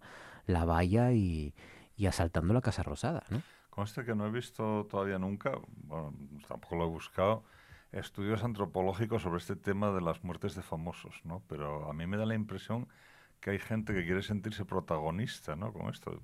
Pasa con Maradona ahora exageradamente, pero pasó también en muchos otros funerales de famosos que siempre hay gente que hace cosas muy estrambóticas, ¿no? Como queriendo significarse, no sé, es, es una cosa peculiar, ¿no? Pero hoy por la mañana oía que alguien había ido no sé cuántos kilómetros de rodillas hasta la Casa Rosada y, y cosas por el estilo, ¿no? Yo tengo, tengo que reconocer, no, no lo niego, ¿eh? está claro que, que, es un personaje que trasciende el mundo del fútbol, el mundo del deporte y que, y que tiene una repercusión social eh, abrumadora a nivel mundial. No la discuto, no discuto que sea así. Yo no lo entiendo no la entiendo de un futbolista. La verdad, se me escapa, ¿eh? Se me escapa. Eh, sobre todo de un futbolista. Bueno, eh, también tiene que ver que a lo mejor yo no viví esa época, no lo vi jugar nunca y que el fútbol me interesa más bien poco. Pero, pero es que no, no me la puedo imaginar ni con alguno de los deportistas que más éxito tienen hoy en día, ni con Messi, ni con Nadal, Gasol, Bolt. Bueno, pero supongo que sea un poco una mezcla también, ¿no? Hay la situación argentina, en fin, no sé, que confluye muchas circunstancias, no, no solamente el personaje, sino, sino el momento. Es un país también de, de, mucho, de mucha pasión, es un personaje también de extremos, ¿no? que, que, que lo llevó todo al extremo, ¿no? Y, y, sí, incluso es posible que se haya potenciado la imagen, ¿no? Imagínate que en el franquismo también en alguna ocasión se trataba de, de que la gente estuviese muy pendiente de, de algún nuevo campeón que salía o alguna cosa de estas porque interesaba distraer un poco la atención. No sé, no sé, tiene que haberse mezclado muchas cosas. Mm. Y después, hombre, también entre Argentina, España, Italia, bueno, pues seguramente que la, amplificación es mucho mayor, ¿no? Fernando del Busto, buenas noches. Hola, buenas noches. ¿Cómo estás, Fernando? ¿Qué tal? Bien, aquí en, mi trono. Claro que sí. Te imagino entonces un trono de hierro, a lo mejor hecho con espadas, las espadas de tus enemigos. Es un, es un sofá que compramos hace, llegó ahora en octubre nuevo, eléctrico de estos que se levanta, se baja y estamos ahí todos muy felices disfrutándolo. Además es muy cómodo, con lo cual aquí nos estamos metiendo grandes sesiones de películas, de lectura, de hablar de todo. A ver si te me vas a dormir, ¿eh? En mitad de la tertulia. No, no, no, no, porque hoy me he hecho una buena siesta, además. Vale, bien, bien. Siempre he hecho la siesta, pero hoy fue especialmente buena. Así me gusta, así me gusta. Oye, ¿habéis visto que habéis visto que las calles hayan cambiado de nuestras ciudades con la apertura del pequeño comercio? ¿O no, no, habéis notado diferencia con respecto a estos días atrás? Porque tú ahora me decías, Alba, que sí que había algo más de gente. Bueno, sí, yo, yo me fijé. Además, soy de esas personas que se fija mucho. Y cuando, cuando viajo, por ejemplo una deformación mental que tengo es, por ejemplo, pararme a ver las inmobiliarias, ¿no? Por hacerme una idea, bueno, a ver cuánto cuestan los pisos en esta ciudad. Parece que me da un poco de, ¿eh? de, la situación o ver cosas así de ese estilo, ¿no?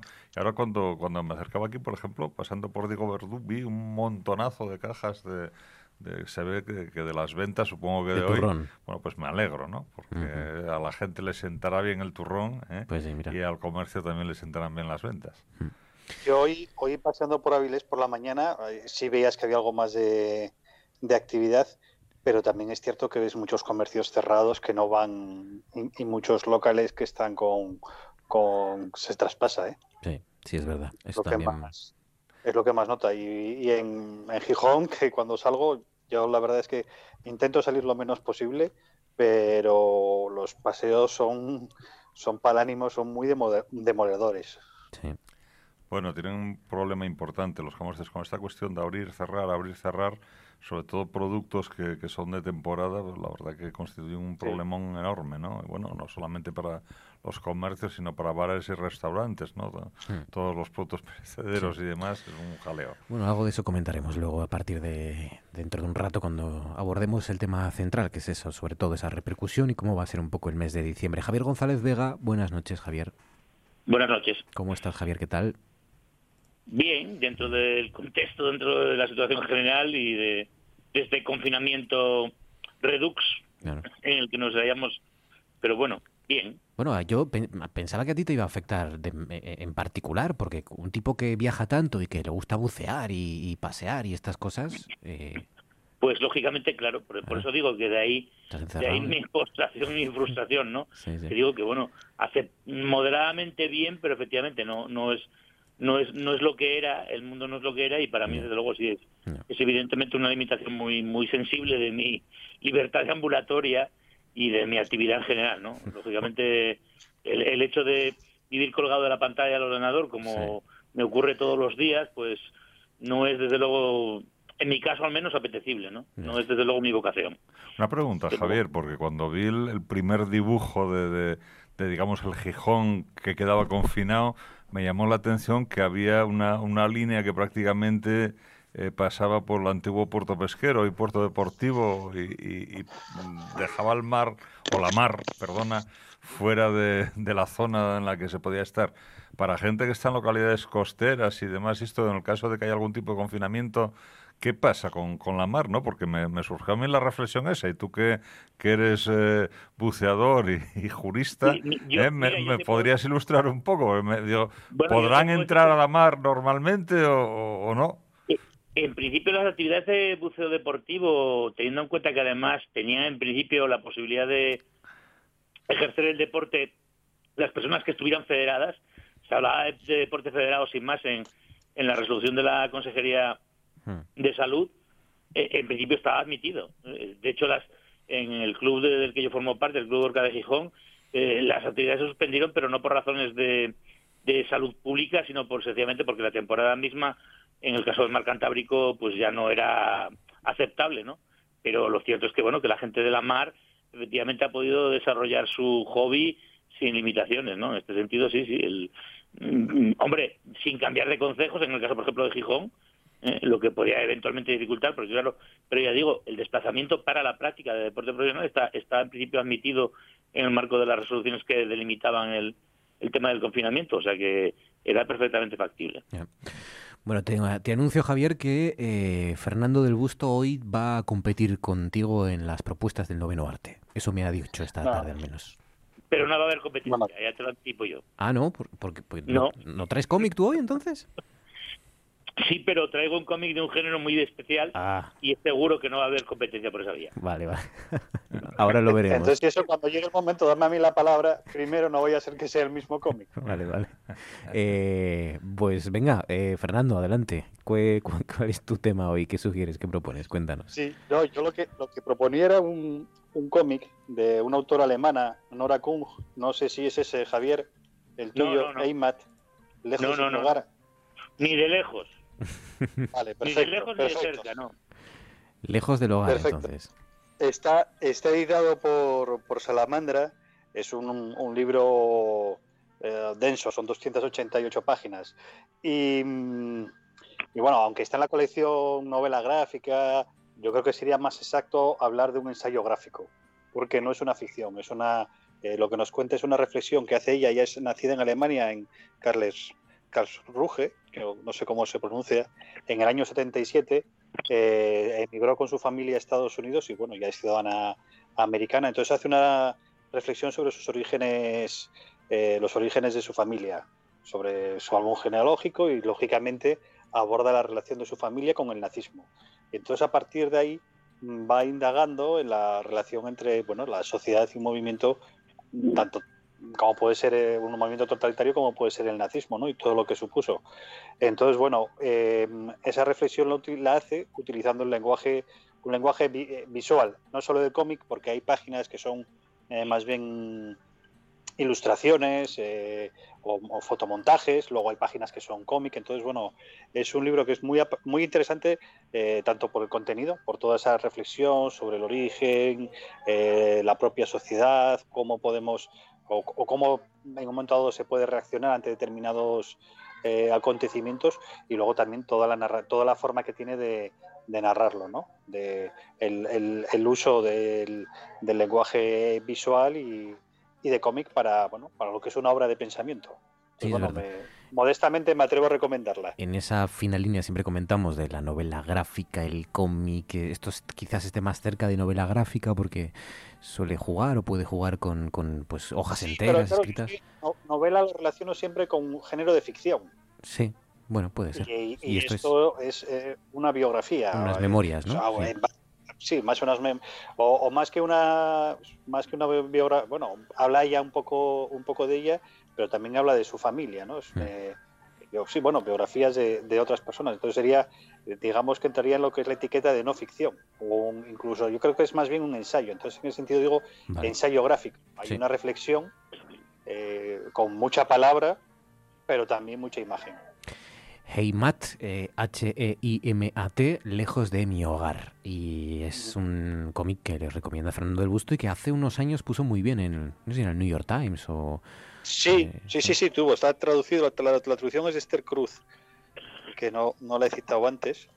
Y llega, a España llega ya tarde, lleva ya varios años en el mercado y, viene, bueno, con, con, muy buena crítica. Y se las merece. ¿eh? Heimat, Lejos de mi hogar. Eh, si me permitís. Heimat. Heimat en alemán quiere decir patria. Patria. Sí. ¿no? Patria. Sí, eso lo explica ella en un momento dado. Ella explica en el momento dado, eh, utiliza en el en un, en un sentido que en un momento dado se había utilizado en Alemania, que más que eh, no es tanto la patria donde naces, sino la patria en la que tú te sientes eh, mm. involucrado habla del que tiene cada persona. No tanto donde naces, sino donde paces, ¿no? Este Exactamente. O aunque donde paces, donde, bueno, donde tú te sientes vinculado. Donde encuentras tu lugar en el mundo, ¿no? Como esa maravillosa película. Editado por Salamandra y, sí, eh, novela gráfica, Heimat, lejos de mi hogar. Yo sé, tu turno. ¿Qué sugieres? ¿Qué propones? bueno, pues yo voy aquí en plan sándwich entre, entre los cómics, pero, bueno, cómics o como queramos definirlos. Eh, y he querido vincular dos noticias, cosa que hago a veces, ¿no? Y me salgo un poquitín de, del tema este, ¿no? Y son sobre la universidad. dos frases, dos cosas que, que, han aparecido hoy por los medios de comunicación, ¿no? Eh, por una parte, una referida a, a, la petición que se hace aquí en Asturias eh, por parte de algunos colectivos para que haya mayor número de estudiantes en, en enfermería, y esa es más local y más concreta, más específica, y otra eh, referida al ministro de Universidades que plantea eh, unas exigencias de cara a que las universidades realmente desarrollen investigación y que se propone poner en marcha unas medidas para que en un plazo bueno pues tengan que cumplir una serie de, parámetros en, en, ese sentido ¿no? entonces bueno yo creo que siempre está bien reflexionar sobre, sobre esa misión de la universidad que viene muy antiguo y que curiosamente va, yo creo que, que no se percibe en la sociedad y hay mucha confusión, ¿no? durante mucho tiempo la universidad fue ese pozo de saber donde la gente se formaba con, con cierta posadez en relación con, con gente que, que, tenía un ánimo por el conocimiento y demás. Y bueno, yo arrimando el, agua, el asco a mi sardina, ¿no? Es decir, Álvaro Flores Estrada, que estudió en la Universidad de Oviedo y que lógicamente estudió leyes y filosofía y este tipo de cosas, eh, pues cuando tenía 20 años había traducido ya dos o tres grandes textos eh, eh, de, gran profundidad y, y, después supo adaptarse y supo aprender economía y, todo esto. ¿no? Y sin embargo, estas últimas décadas se le ha visto una, una perspectiva más utilitarista, más casi de formación profesional, ¿no? en el sentido este que comentaba de lo de la enfermería. De, bueno, vamos a formar gente para lanzarla al, al mundo del trabajo. Pienso que de cara al futuro eh, debemos tener esa reflexión otra vez de, gente que, que, no se sabe en qué va a trabajar y por lo tanto importa mucho que tenga eh, de base una, una, buena formación que le dé una polivalencia, independientemente de que tenga un conocimiento específico de, de cosas, ¿no? Entonces, bueno, creo que, que, son dos temas que están ahí en, el día, bueno, y que nos ponen un poco el acento en eso, ¿no? ¿Qué, se quiere la universidad? Yo, por ejemplo, eh, lo que veo en este tema de, de, la investigación, que me parece muy bien, es que tenemos que saber dónde estamos. ¿no? Eh, si miramos al modelo norteamericano, en Estados Unidos se dedica casi el 3% del PIB a la investigación y el desarrollo, aquí poquito más del 1%. ¿eh? En, en, Europa nos iríamos al, al 2 y mucho. Eh, bueno, pues hay que ver un poco qué es lo que se pide, ¿no? Porque si los profesores se contratan para dar clase, después pedirles que investiguen, ah. eh, bueno, pues está bien, pero hay, hay, que ver cómo se organizan esas cuestiones y, hombre, desde luego lo que sí parece extraño es que haya por ahí algunas universidades que, que bueno, yo creo que se ha utilizado la palabra en la prensa incluso academias, que parecen ¿no? academias, ¿no? Sí. Esa, esa, es un poco Acabar la, con las, con las academias la terminología, sí, sí. Sí, bueno, y además en mucho más en el ámbito mío y en el ámbito incluso también de, de Javier, ¿no? Porque, Claro, es mucho más complicado hacer algo, algunos estudios de biotecnología o de química aplicada o de cosas de estas, necesitas laboratorios eh, y necesitas una masa crítica, sin embargo, bueno, pues este tema de ciencias sociales y demás, eh, o literatura o estas cosas, pues eh, parece que requieren menos esfuerzo y, y que, bueno, en algunos casos en ciencias sociales pueden tener también una demanda, ¿no? Pero por lo que comentaba de- del tema de enfermería, ¿no? Es, es una, una cosa que quería yo apuntar y es el, el tema de siempre del capital humano, ¿no? Es decir, lo importante que es formar capital humano, pero claro, el capital humano tiene que estar en consonancia con la con la sociedad en la, en la que encaja, ¿no? Aquí se plantean, dicen, es que vamos a necesitar más titulados de enfermería. Bueno, pues, lo que nadie nos dice es que los que se formen aquí vayan a estar en Asturias o en España, ¿no? Es lo que tiene que ir acompasada la formación con la creación de unas condiciones para que esa gente pueda desarrollarse normalmente en esa sociedad. Un poco lo, que decía antes, y por eso vinculo los dos temas, del tema de la investigación. Todo va relacionado con todo, hay que encajar y evidentemente hay que propiciar la investigación, pero claro, también en, en- en presupuestos y demás. De hecho, hoy salía que son enfermeros precisamente españoles los que están supliendo la falta de personal en el sistema de salud alemán. Claro, enfermeros que entre quedarse aquí y cobrar una miseria o irse a Alemania, pues se están yendo a Alemania, claro. Alemania y en el Reino Unido. Y en el Reino Unido también. Sí, el Reino Unido lo- te digo, ah, han tenido en muchos. casa, en están temblando, están temblando los, los directores de complejos sanitarios en el Reino Unido eh, porque ya se les ha marchado gente y temen que se les pueda marchar más en, en fechas próximas. Y, y algunos a Alemania, precisamente. Claro, claro. Eh, Javier, tu turno. Bueno, pues yo tengo por un lado mm, un comentario de actualidad, Sí. eh, fundamentalmente porque, bueno, son razones que, tengo que decir, eh, son en principio de mi ámbito más, más, más cercano, pero bueno, creo que conviene comentarlas porque tienen en todo caso una trascendencia pública, ¿no? No sé si sabéis que, eh, bueno, mi maestra eh, y, y obviamente mi, mi colega en, en- en el ámbito del derecho nacional público aquí en la Universidad de Oviedo, Paz Andrés Sáez Santa María, ha sido nombrada eh, miembro permanente del Consejo de Estado. Sí. Eh, y mes, concretamente hoy tomaba posesión en, en Madrid precisamente de, de su cargo como consejera permanente y presidenta de la sección séptima de, de este órgano, ¿no? Entonces, bueno, quiero como yo destacar que, bueno, y quiero también de esta manera brindarle, brindarle un, un modesto homenaje con ocasión de su toma de posesión, dado que efectivamente, bueno, pues supone el ascenso a un, a un cargo que, aunque no se conozcan las profundidades y las intimidades de este órgano, pues bueno, tiene una indudable trascendencia, es un, un- un- una prestigiosa institución dentro de, nuestro sistema jurídico y, no tengo ninguna duda de que obviamente, dada su capacidad y, sus como sus in- in- indudables conocimientos, va, a desempeñar una, labor sin duda muy muy significativa en dicho órgano. Es ¿no? una de las- Ello que es una de las- supone un una- cambio en, Sí. en la situación existente en la Universidad de Oviedo, ¿no? Puesto que ya pasa a servicios especiales, eh, deja de ser defensora del universitario, que lo venía siendo hasta ahora, Sí. deja de ser también eh, miembro de- del Consejo del, del, Del gobierno del Banco de España. Sí. del Consejo de Administración del Banco de España, y consecuentemente bueno, supone una indudable transformación y, y en lo que me toca a mí también supone un reto personal, dado que a partir de, de este momento en que ya accede a, a esa nueva condición, por tanto yo soy el, el responsable de, de los estudios jurídicos internacionales en la Universidad de Oviedo. ¿no?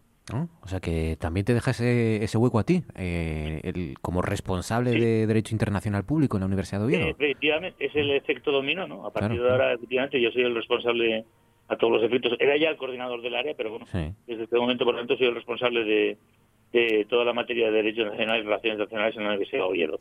Y por eso digo que, bueno, en todo caso es un, un hito significativo, ¿no? ¿Qué decías, Fernando? No, no, que es un buen reto tener que sustituir a, Paz Andrés, que es una persona de una gran, de una gran valía. Bueno, eh, Paz Andrés ha sido una de las sí, carreras más eh, meteóricas últimamente de, de, Asturias, o de una asturiana en este caso, ¿no? Porque, eh, bueno, fue se nombró, sí, defensora universitaria, creo que fue en 2017, consejera del Consejo de Gobierno del Banco de España en, en 2018, y ahora, pues, este eh, este cargo, ¿no? Consejera permanente del Consejo de Estado y presidenta de sección, que esto de presidenta de sección no sé qué significa exactamente.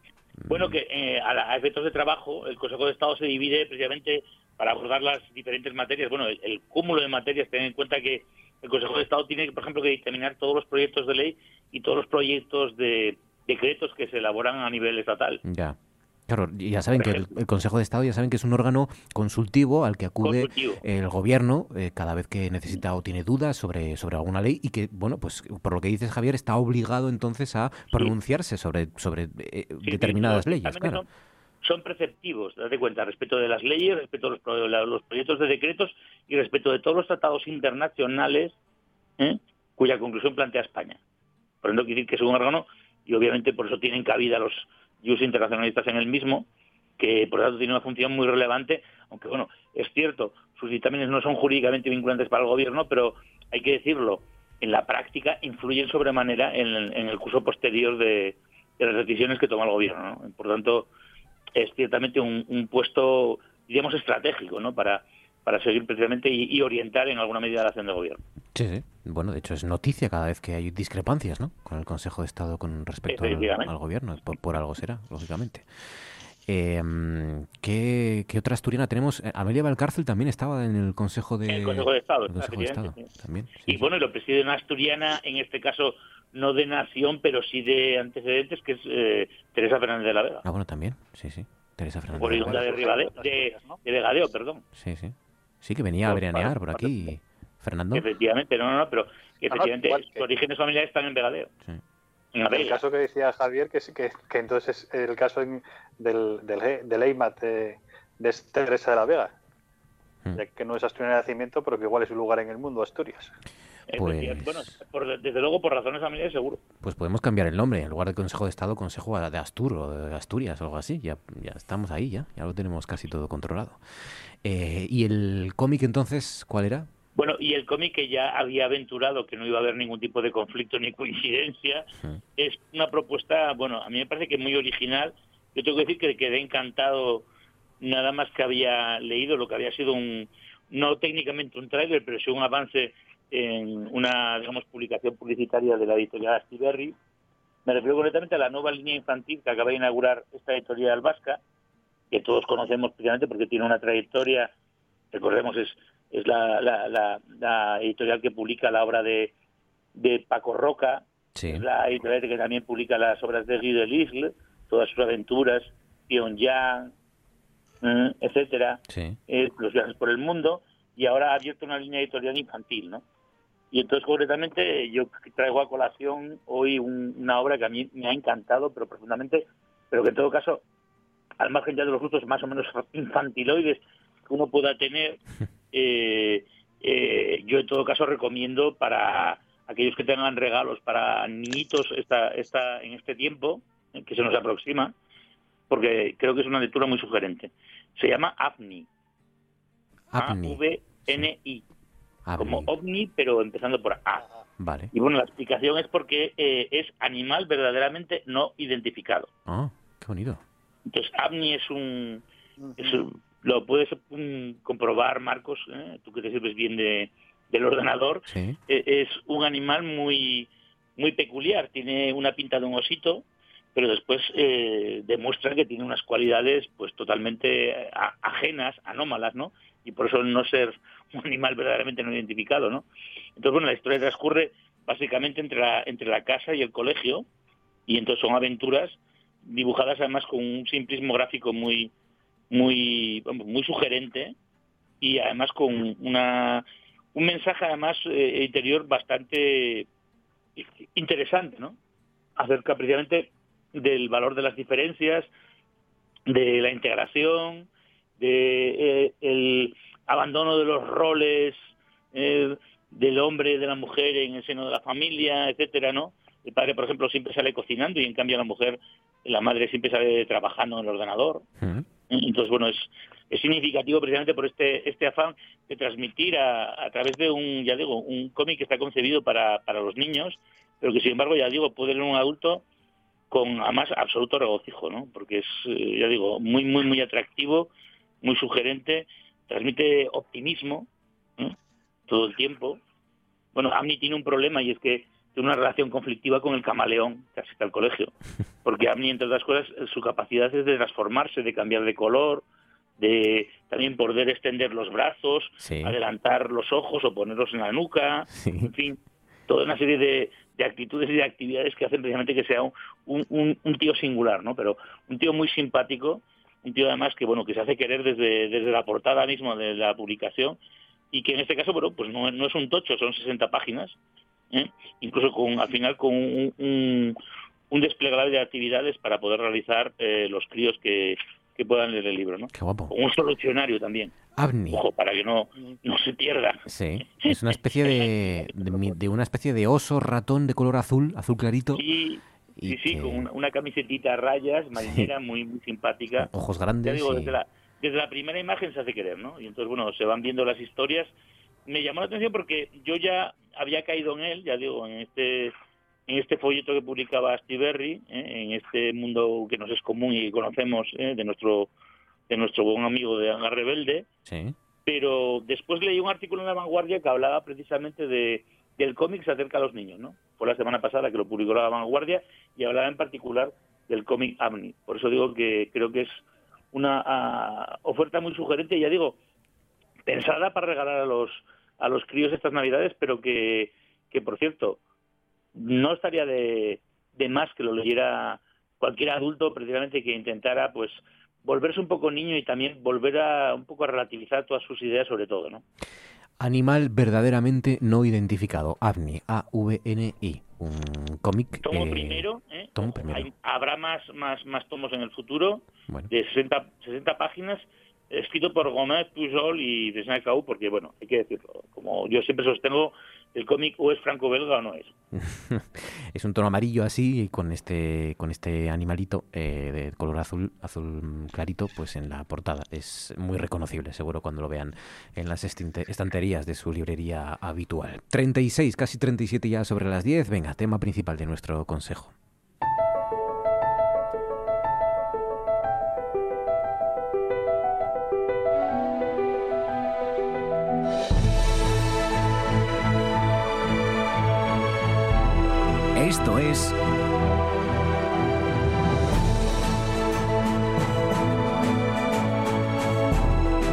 Noche tras noche.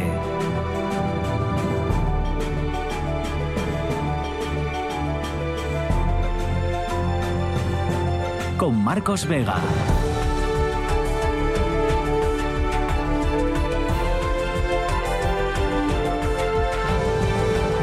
Bueno, con con la mirada todavía puesta, lógicamente, en los datos que vemos cada día, porque poco a poco, bueno, parece que los eh, contagios eh, bajan, los contagios, las cifras de contagios en Asturias, aunque no podemos confiarnos porque todavía seguimos en esa especie de, de tendencia de, de, sierra, ¿no? De, hojas de sierra que decía el consejero hace tan solo unos días. Los contagios por coronavirus vuelven a bajar en Asturias, pero y esta es la parte mala, eh, muy mala, la peor parte. Eh, Asturias suma 23 nuevas muertes. Hoy, em, de momento, el Principado ha aplazado el plan de restricciones navideñas. Mm, tenemos que mirar, ha dicho Adrián Barbón, tenemos que mirar las próximas fechas con una perspectiva de cuál es nuestro contexto epidémico, que está en una situación muy preocupante todavía. He dicho Adrián Barbón, no, lo ha dicho el consejero de, Salud.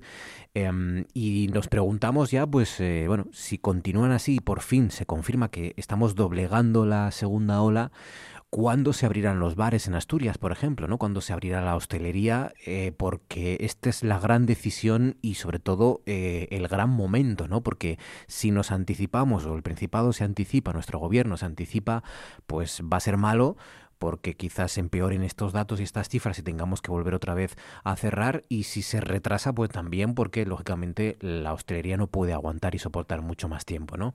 Em, las proyecciones establecen que la segunda ola en Asturias va a estar o vamos a lograr superarla en un plazo aproximado de 20 días ya digo si, si se se hacen bien las cosas y, y continuamos con las precauciones. Eh, antes de esos 20 días el riesgo de que rebrote otra vez es, es alto con lo cual pues hay que tener todavía muchísimo cuidado. Em, sobre cómo va a ser el mes de diciembre, que es la principal pregunta que os traslado, y cómo van a ser las navidades, hay que tener en cuenta también en este caso lo que está ocurriendo en Estados Unidos, porque ahí ya sabéis que el día grande, por así decirlo, la nochebuena de los norteamericanos, de los estadounidenses en particular, es el día de acción de gracias. Bueno, lo que está ocurriendo estos días es que parece que la mayor parte de los estadounidenses no están escuchando las recomendaciones eh, y están viajando de forma masiva para reunirse mm, que es lo que pues eh, en principio también va a pasar aquí o algunos intuimos que puede suceder aquí en España. Esas son las preguntas no cuándo hay que abrir eh, dónde está el equilibrio eh, se van a mm, se van a, respetar todas estas recomendaciones de cara a las navidades de no reunirnos más de seis personas de no viajar de no movernos hasta cuándo se van a poder mantener las restricciones en Asturias yo sé bueno, pues yo he hecho falta un análisis, ¿no? Porque cuando precisamente el gobierno del Principado solicitó eh, medidas más extremas, lo que se planteó es que había que esperar un par de semanas a ver si funcionaban o no, y han pasado esas par de semanas y otras dos más, y nadie ha hecho un análisis de qué ha sucedido, ¿no? Entonces, eh, yo que me precio de, actuar, bueno, fin, que tengo la lógica, con el conocimiento, lo que, lo que no veo claro es que mm, tengamos eh, unos comentarios día a día que parecen eh, pues alguien que mira un intermitente y dice eh, ahora alumbra, ahora no alumbra, ¿no? bueno, vemos los datos, pero mm, no sé a qué nos a qué nos conduce el estar todos los días mirando ahí, queriendo ver disminuciones. realmente la situación es, es delicada, aunque, aunque bueno, pues estemos menos mal que, que hace unos días en cuanto a, a nuevos infectados, ¿no? Y, bueno, realmente es, dificilísima cualquier decisión que, se pueda tomar, ¿no? Porque aquí eh, las alternativas ya las hemos barajado alguna vez, ¿no? Es decir, o tomar medidas muy duras, un plazo más corto y, que tengan efecto, o claro, si se van tomando medidas menos duras, pero bastante duras, eh, y, alargamos eh, esos plazos, bueno, pues yo estaba pensando cuando, cuando decías, ¿no? bueno, que proyectan que si para dentro de 20 días pues mira, para dentro de 20 días empezamos los exámenes en la universidad, por ejemplo, y llegan las navidades. Y, entonces, claro, eh, pedirle a la gente que, eh, se mantenga durante tantísimo tiempo eh, prácticamente aislada es, es, complicado, ¿no? Y después hay, hay una cuestión importante también, que es que seguramente que habrá una proporción muy importante de la sociedad que tiene un enorme cuidado y habrá una proporción pequeña, pero que cause mucho destrozo que, sea la que, la que no tenga ese, ese cuidado que, que, es lógico pedir, ¿no? Y, hombre, respecto a la apertura de, de, los bares, a ver qué comentan los compañeros, pero yo venía pensando, bueno, ahí puede irse incluso a, dos uh, cuestiones una vez que abran, o bien que la gente cansada de estar en casa salga y tome al asalto bares y cafeterías, o bien que se haya infundido tanto miedo que, que, no pisen por allí, ¿no? Bueno, o alguna situación intermedia, pero me temo que más bien va a ser una de esas dos extremas. Em, eh, Fernando. Bueno, ahí, estoy de acuerdo con lo que ha comentado Alba, no, no puede ser de otra manera, ¿no? Sobre todo porque además hay otra variable, y es que estamos en unas circunstancias que nunca se habían vivido. Con lo cual, el hecho de tomar eh, decisiones es, eh, es, mucho más, eh, se, dispara la incertidumbre, porque no tienes ningún referente. Estamos avanzando a ciegas. Eh, si fuese una epidemia de meningitis, hay otras referencias, ha habido más epidemias y más o menos saben cómo se mueve la curva, saben lo que puede pasar y bueno, mm, tienen una guía. Aquí estamos yendo a, ciegas, ¿no? Entonces, eso yo creo que también incrementa el nivel de dificultad que tiene que, soportar las personas que tienen que tomar las decisiones, que no es nada fácil. Y añadiría otro elemento que, lo, lo entreví un poco Alba al, al final, ¿no? Y es que yo estoy notando que la gente empezamos a estar ya muy cansados, porque llevamos ya eh, desde febrero o marzo con esta situación, nos queda todavía mucho por delante, porque por mucho que diga el gobierno de las vacunas y tal, otro año duro no nos lo quita nadie por delante y hay que asumir que, nos queda todavía mucha batalla. Y, la gente ya empezamos, yo por lo que estoy hablando y lo que te transmiten eh, amigos y tal, la gente cada vez, eh, el límite, mm, yo creo que muchos ya, si no lo han superado o no lo hemos superado, estamos muy cerca y decimos, uff, no, no, sé dónde voy a, hasta dónde voy a aguantar, igual pasa lo que dice Alba, ¿no? Que se abren los bares y dices, mira, si tengo que morir, que sea con dos hidras entre pecho y espalda. Y luego yo lo que, lo que sí haría, no me, no me eh, no me compararía mucho con Estados Unidos porque hay demasiadas diferencias. Mi hermana está en Estados Unidos, hablamos un par de veces, una vez por semana como mínimo, y, la forma que ellos tienen de vivir y cómo tienen eh, montado el sistema sanitario es muy diferente a la nuestra. Entonces, eh, ellos tienen muy a gala lo que me transmite mi hermana, que está en, Florida, que son la tierra de la libertad y que van a hacer lo que les da la gana. Y luego, además, el tema de salud es algo individual. Nosotros entendemos la salud como un bien colectivo. Y, si en parte estamos haciendo esto es para evitar que el sistema que tenemos todos los españoles colapse, que está muy cerca de colapsar o, pasar un, mal trago.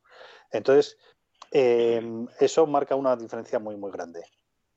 Es verdad que sí, son, son, bueno, son muchas más, ¿no? Pero principalmente son tres las, las variables, la, la social, la económica y fundamentalmente la sanitaria, claro, pero, pero en esos tres aspectos se tiene que mover los, se tienen que mover los, las personas que tomen decisiones, ¿no? En los próximos días y en las próximas semanas en Asturias. Y, y a veces da la sensación eso que tú decías, eso sé que, que, que, vamos a ciegas, ¿no? Eh, que, que, que vamos funcionando un poco en... Eh, eh, yo, yo, echo mucho de menos los datos, ¿no? Lo mismo que hay médicos que recurrentemente están diciendo, oye, además de las declaraciones de los directivos de estas eh, empresas farmacéuticas, yo lo que quiero ver es un artículo, un informe científico que me diga cómo es la vacuna. Pues a mí lo que me gustaría es ver algún informe de algo, que, porque, eh, bueno, de, montones de cosas, en el ámbito de Javier, del derecho, en el ámbito medio de la economía, continuamente se producen informes de todas las cosas y de esto, que es algo importantísimo, se nos habla, pero se, nos hacen unas interpretaciones de unos gráficos y demás, pues se dice, oiga, mire, un informe emitido aquí por, por eh, tales especialistas, lo que sea, y que puedas acceder a él y ver un poquito lo que ahí se plantea, ¿no? Y cada día después, por otra parte, aparecen en, varios medios de comunicación pues el mayor experto en pandemias, que, es el mayor experto en pandemias del país, el mayor experto en pandemias de la vanguardia, el mayor experto en, en pandemias de la ABC, tal, que, dicen tres cosas distintas, o cinco, eh, entre, entre tres. Entonces, eh, bueno, yo creo que, se está generando mucha confusión. Y al hilo de lo que comentaba Fernando, ¿no? yo sí que veo pues, bueno, pues una conclusión muy en mi ámbito próximo, de gente con la que hablo, principalmente por teléfono o a través de plataformas y demás, ¿no? porque tengo pocos contactos directos.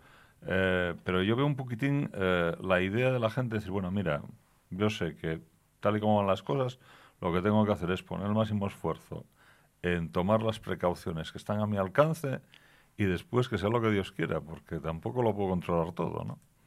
Entonces, Pero eh, esa, actitud, eh, Alba, es muy positiva, porque si todos tomamos las máximas precauciones, la suma de esfuerzos individuales nos va a ayudar a todos. El problema que había es que en, verano y en septiembre, eh, la gente que yo me considero que tomaba precauciones salías y veías en, en una sidrería dentro la gente eh, consumiendo todo sin mascarilla. ¿Y cuántas veces este verano y en septiembre veías a gente caminando sin la mascarilla por la calle, por ejemplo? Sí, Fernando, mascarillas a veces muchas cosas que van más allá de porque es querer tomar las precauciones y después también qué precauciones tomar, ¿no? Volvámonos muchos meses atrás y yo recuerdo a Ursula von der Leyen, por ejemplo, enseñando cómo se, se lava uno las manos, ¿no? Y nos dieron no sé cuántas lecciones de cómo lavarnos las manos y de cómo ponernos mascarilla. Yo, que debo ser muy maniático, cuando llego a casa me lavo la barba y me lavo el pelo, porque es que, o sea, ¿qué pasa? Que esos 10 centímetros que llevo de mascarilla captan todos los virus y resulta que un centímetro más abajo mi barba, que voy a posar después en la almohada y voy a dar la vuelta y eh, no, no lleva nada. Bueno, pues a mí alguien me tendría que explicar un poquitín ese tipo de cosas, ¿no? Pero me parece que se ha hecho muy poca pedagogía, que sí que se hizo sobre un par de cosas al principio. Eh, Javier, tu turno. Bueno, yo tengo que decir que eh, en esto estoy absolutamente perdido. Confieso mi, mi absoluta ignorancia, porque lógicamente, tal y como ha- ha- habéis destacado todos los que me habéis pedido el uso de la palabra, lo cierto es que no sabemos realmente a, a- a- a qué atender, ¿no?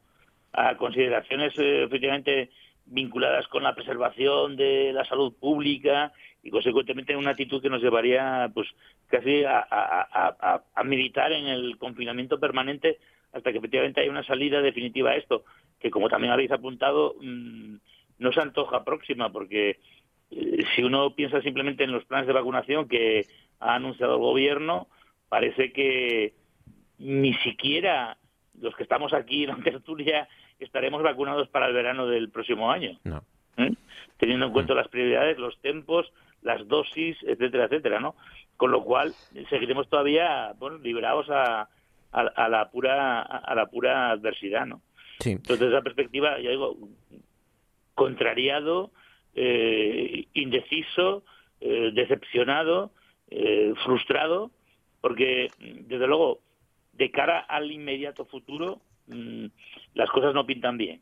Y, y quiero recordar la, la intervención de ayer en, en la Junta General del Principado del, del presidente Barbón, en el sentido de que no parecía, desde luego, augurar nada bueno. No. Las medidas en Asturias, teniendo en cuenta además la evolución mm, a peor de la pandemia en los últimos días, eh, lo que augura es que vamos a estar confinados a lo largo de todas las Navidades, pero que incluso pasadas las Navidades este temor constante al rebrote va a hacer que se mantenga, digamos, una línea muy dura, muy muy estricta, muy rigurosa y en la que, bueno, yo no veo en absoluto en el horizonte la apertura y bien que lo lamento porque soy frecuentador de bares. Claro. eh, Es que eh, pero no, no lo veo en absoluto en el horizonte. El, ¿no? el- el riesgo, el riesgo está para empezar, porque ya ha ocurrido en otras comunidades autónomas que eh, cuando parecía como estamos nosotros ahora, que empezaban a doblegar la curva, cuando empezaban a tener menos casos de contagios, de repente hubo un repunte hacia arriba otra vez. Eh, esto ha ocurrido ya en otras comunidades autónomas. Ese es el primer riesgo. El segundo riesgo es efectivamente que eh, nos descuidemos en las Navidades y que en enero volvamos a tener una situación insoportable como la de como la de estas estos días atrás y como la que todavía se está produciendo en los hospitales, ¿no? Porque aunque ahora veamos, por ejemplo, que ha reabierto el pequeño comercio, aunque ahora veamos que eh, hemos bajado de esa barrera psicológica hoy por lo menos de los 300 contagios al día, aunque solo por, por un par de tres o cuatro, eh, el- todavía sigue habiendo más de 20 muertos al día y sobre todo muchos ingresos para una capacidad de nuestros hospitales que, que ya no da más de sí, ¿no?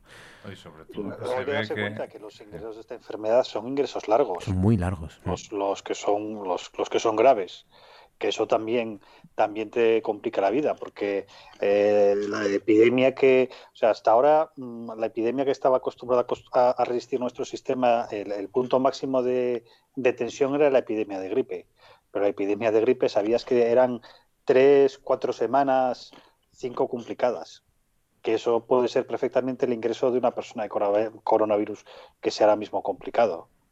Porque además estamos eh, hablando de vacunas, pero de tra- tratamientos antivirales efectivos contra el, el SARS-CoV-2 este no, no sabemos nada.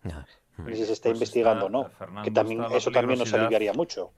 Porque si te contagias, vas al, van al hospital, te dan un par de, te dan un tratamiento y, y en, Claro. en dos, tres días sales sin efectos secundarios, No, bueno, no, no, no. oye, Semanas. en- es, en más casos. asumible. Mm, Eso pero sí, es que aquí la gente sale sí, de semanas y con efectos secundarios. eso sí. Sí, no, lo que iba a decir yo es que eh, precisamente eh, hay un problema añadido que yo estoy viendo ahora y que es que incluso tomando medidas extremas eh, difícilmente se consigue resultados, ¿no?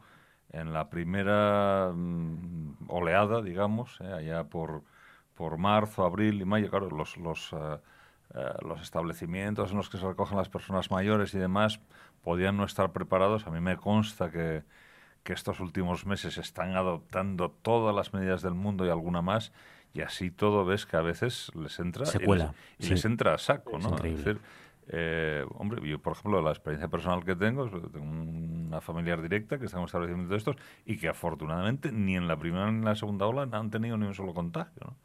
Pero bueno, en algunos casos en los que han logrado mantener eso, de repente eh, les estalla y es que eh, pasan a tener 20, 30, 40, 50, 100.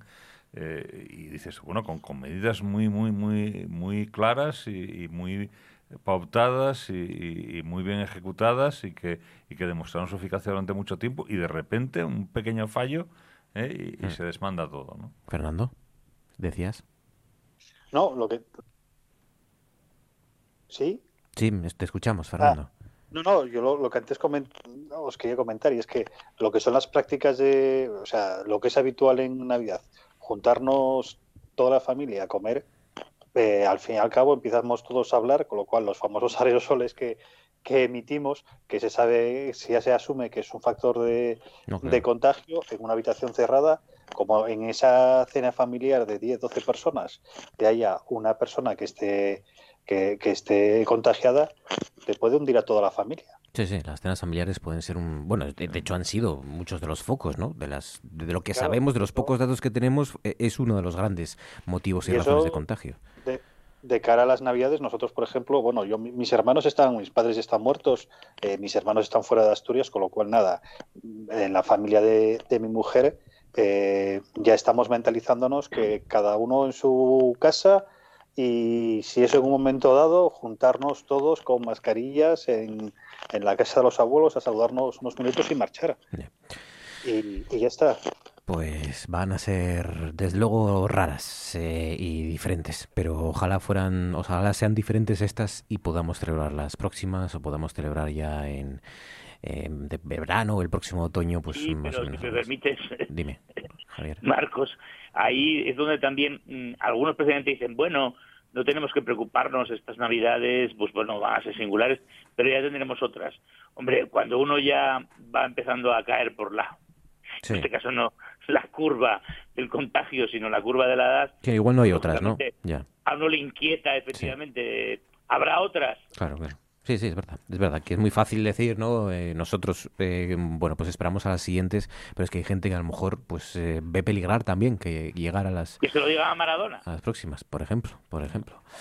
O a todos los fallecidos de coronavirus, Sí. que esos eh, ya no tienen las de este año. 1013 mm, y serán más, lógicamente mm, van a empezar aquí en Asturias porque son los confirmados. Pero bueno, esas cifras nos, nos dan la idea de, de la magnitud de lo que todavía estamos superando y que nos quedan algunos meses todavía por superar. Hasta aquí nuestro consejo de actualidad. Fernando del Busto, Javier González Vega, José Alba, gracias de corazón a los tres. Muchísimas gracias y cuidaos mucho, ¿vale? Pues así Igualmente, gracias Un a ti abrazo, por un invitarnos. abrazo. Paco Álvarez cierra este consejo. Morrió Maradona. El pibe de oro, el Pelusa, dexa para la posteridad una moviola llena de imágenes irrepetibles, de xugais maravilloses, de goles inverosímiles. Aunque la vida que llevó fuera de los campos de fútbol no fue nada ejemplar. Deudes millonarias col fisco italiano, denuncias por malos tratos, excesos, salidas de tono, incoherencias. Y es posible que dentro de Maradona vivieran unas cuantas o muchas personas distintas.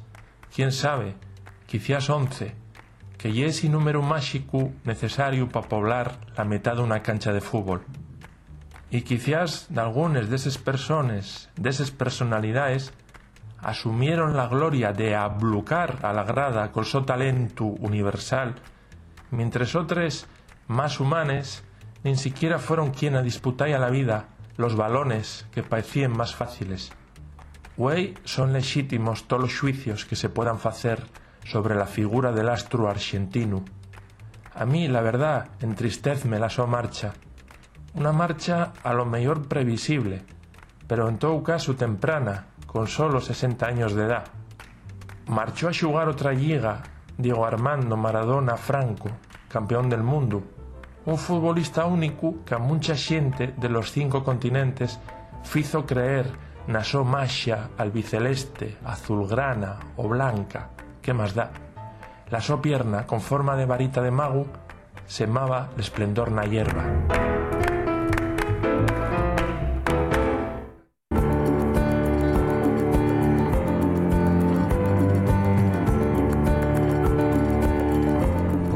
Las cifras que nos deja este jueves. Asturias suma 259 casos en un día, 23 fallecidos y mantiene 66 brotes activos.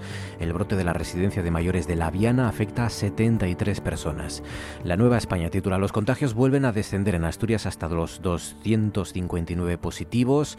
Dice Argentina llora a Maradona en un velatorio multitudinario titula el diario El Comercio por su parte, Asturias suma 23 fallecidos, 74 hospitalizados y rebaja los positivos a 259.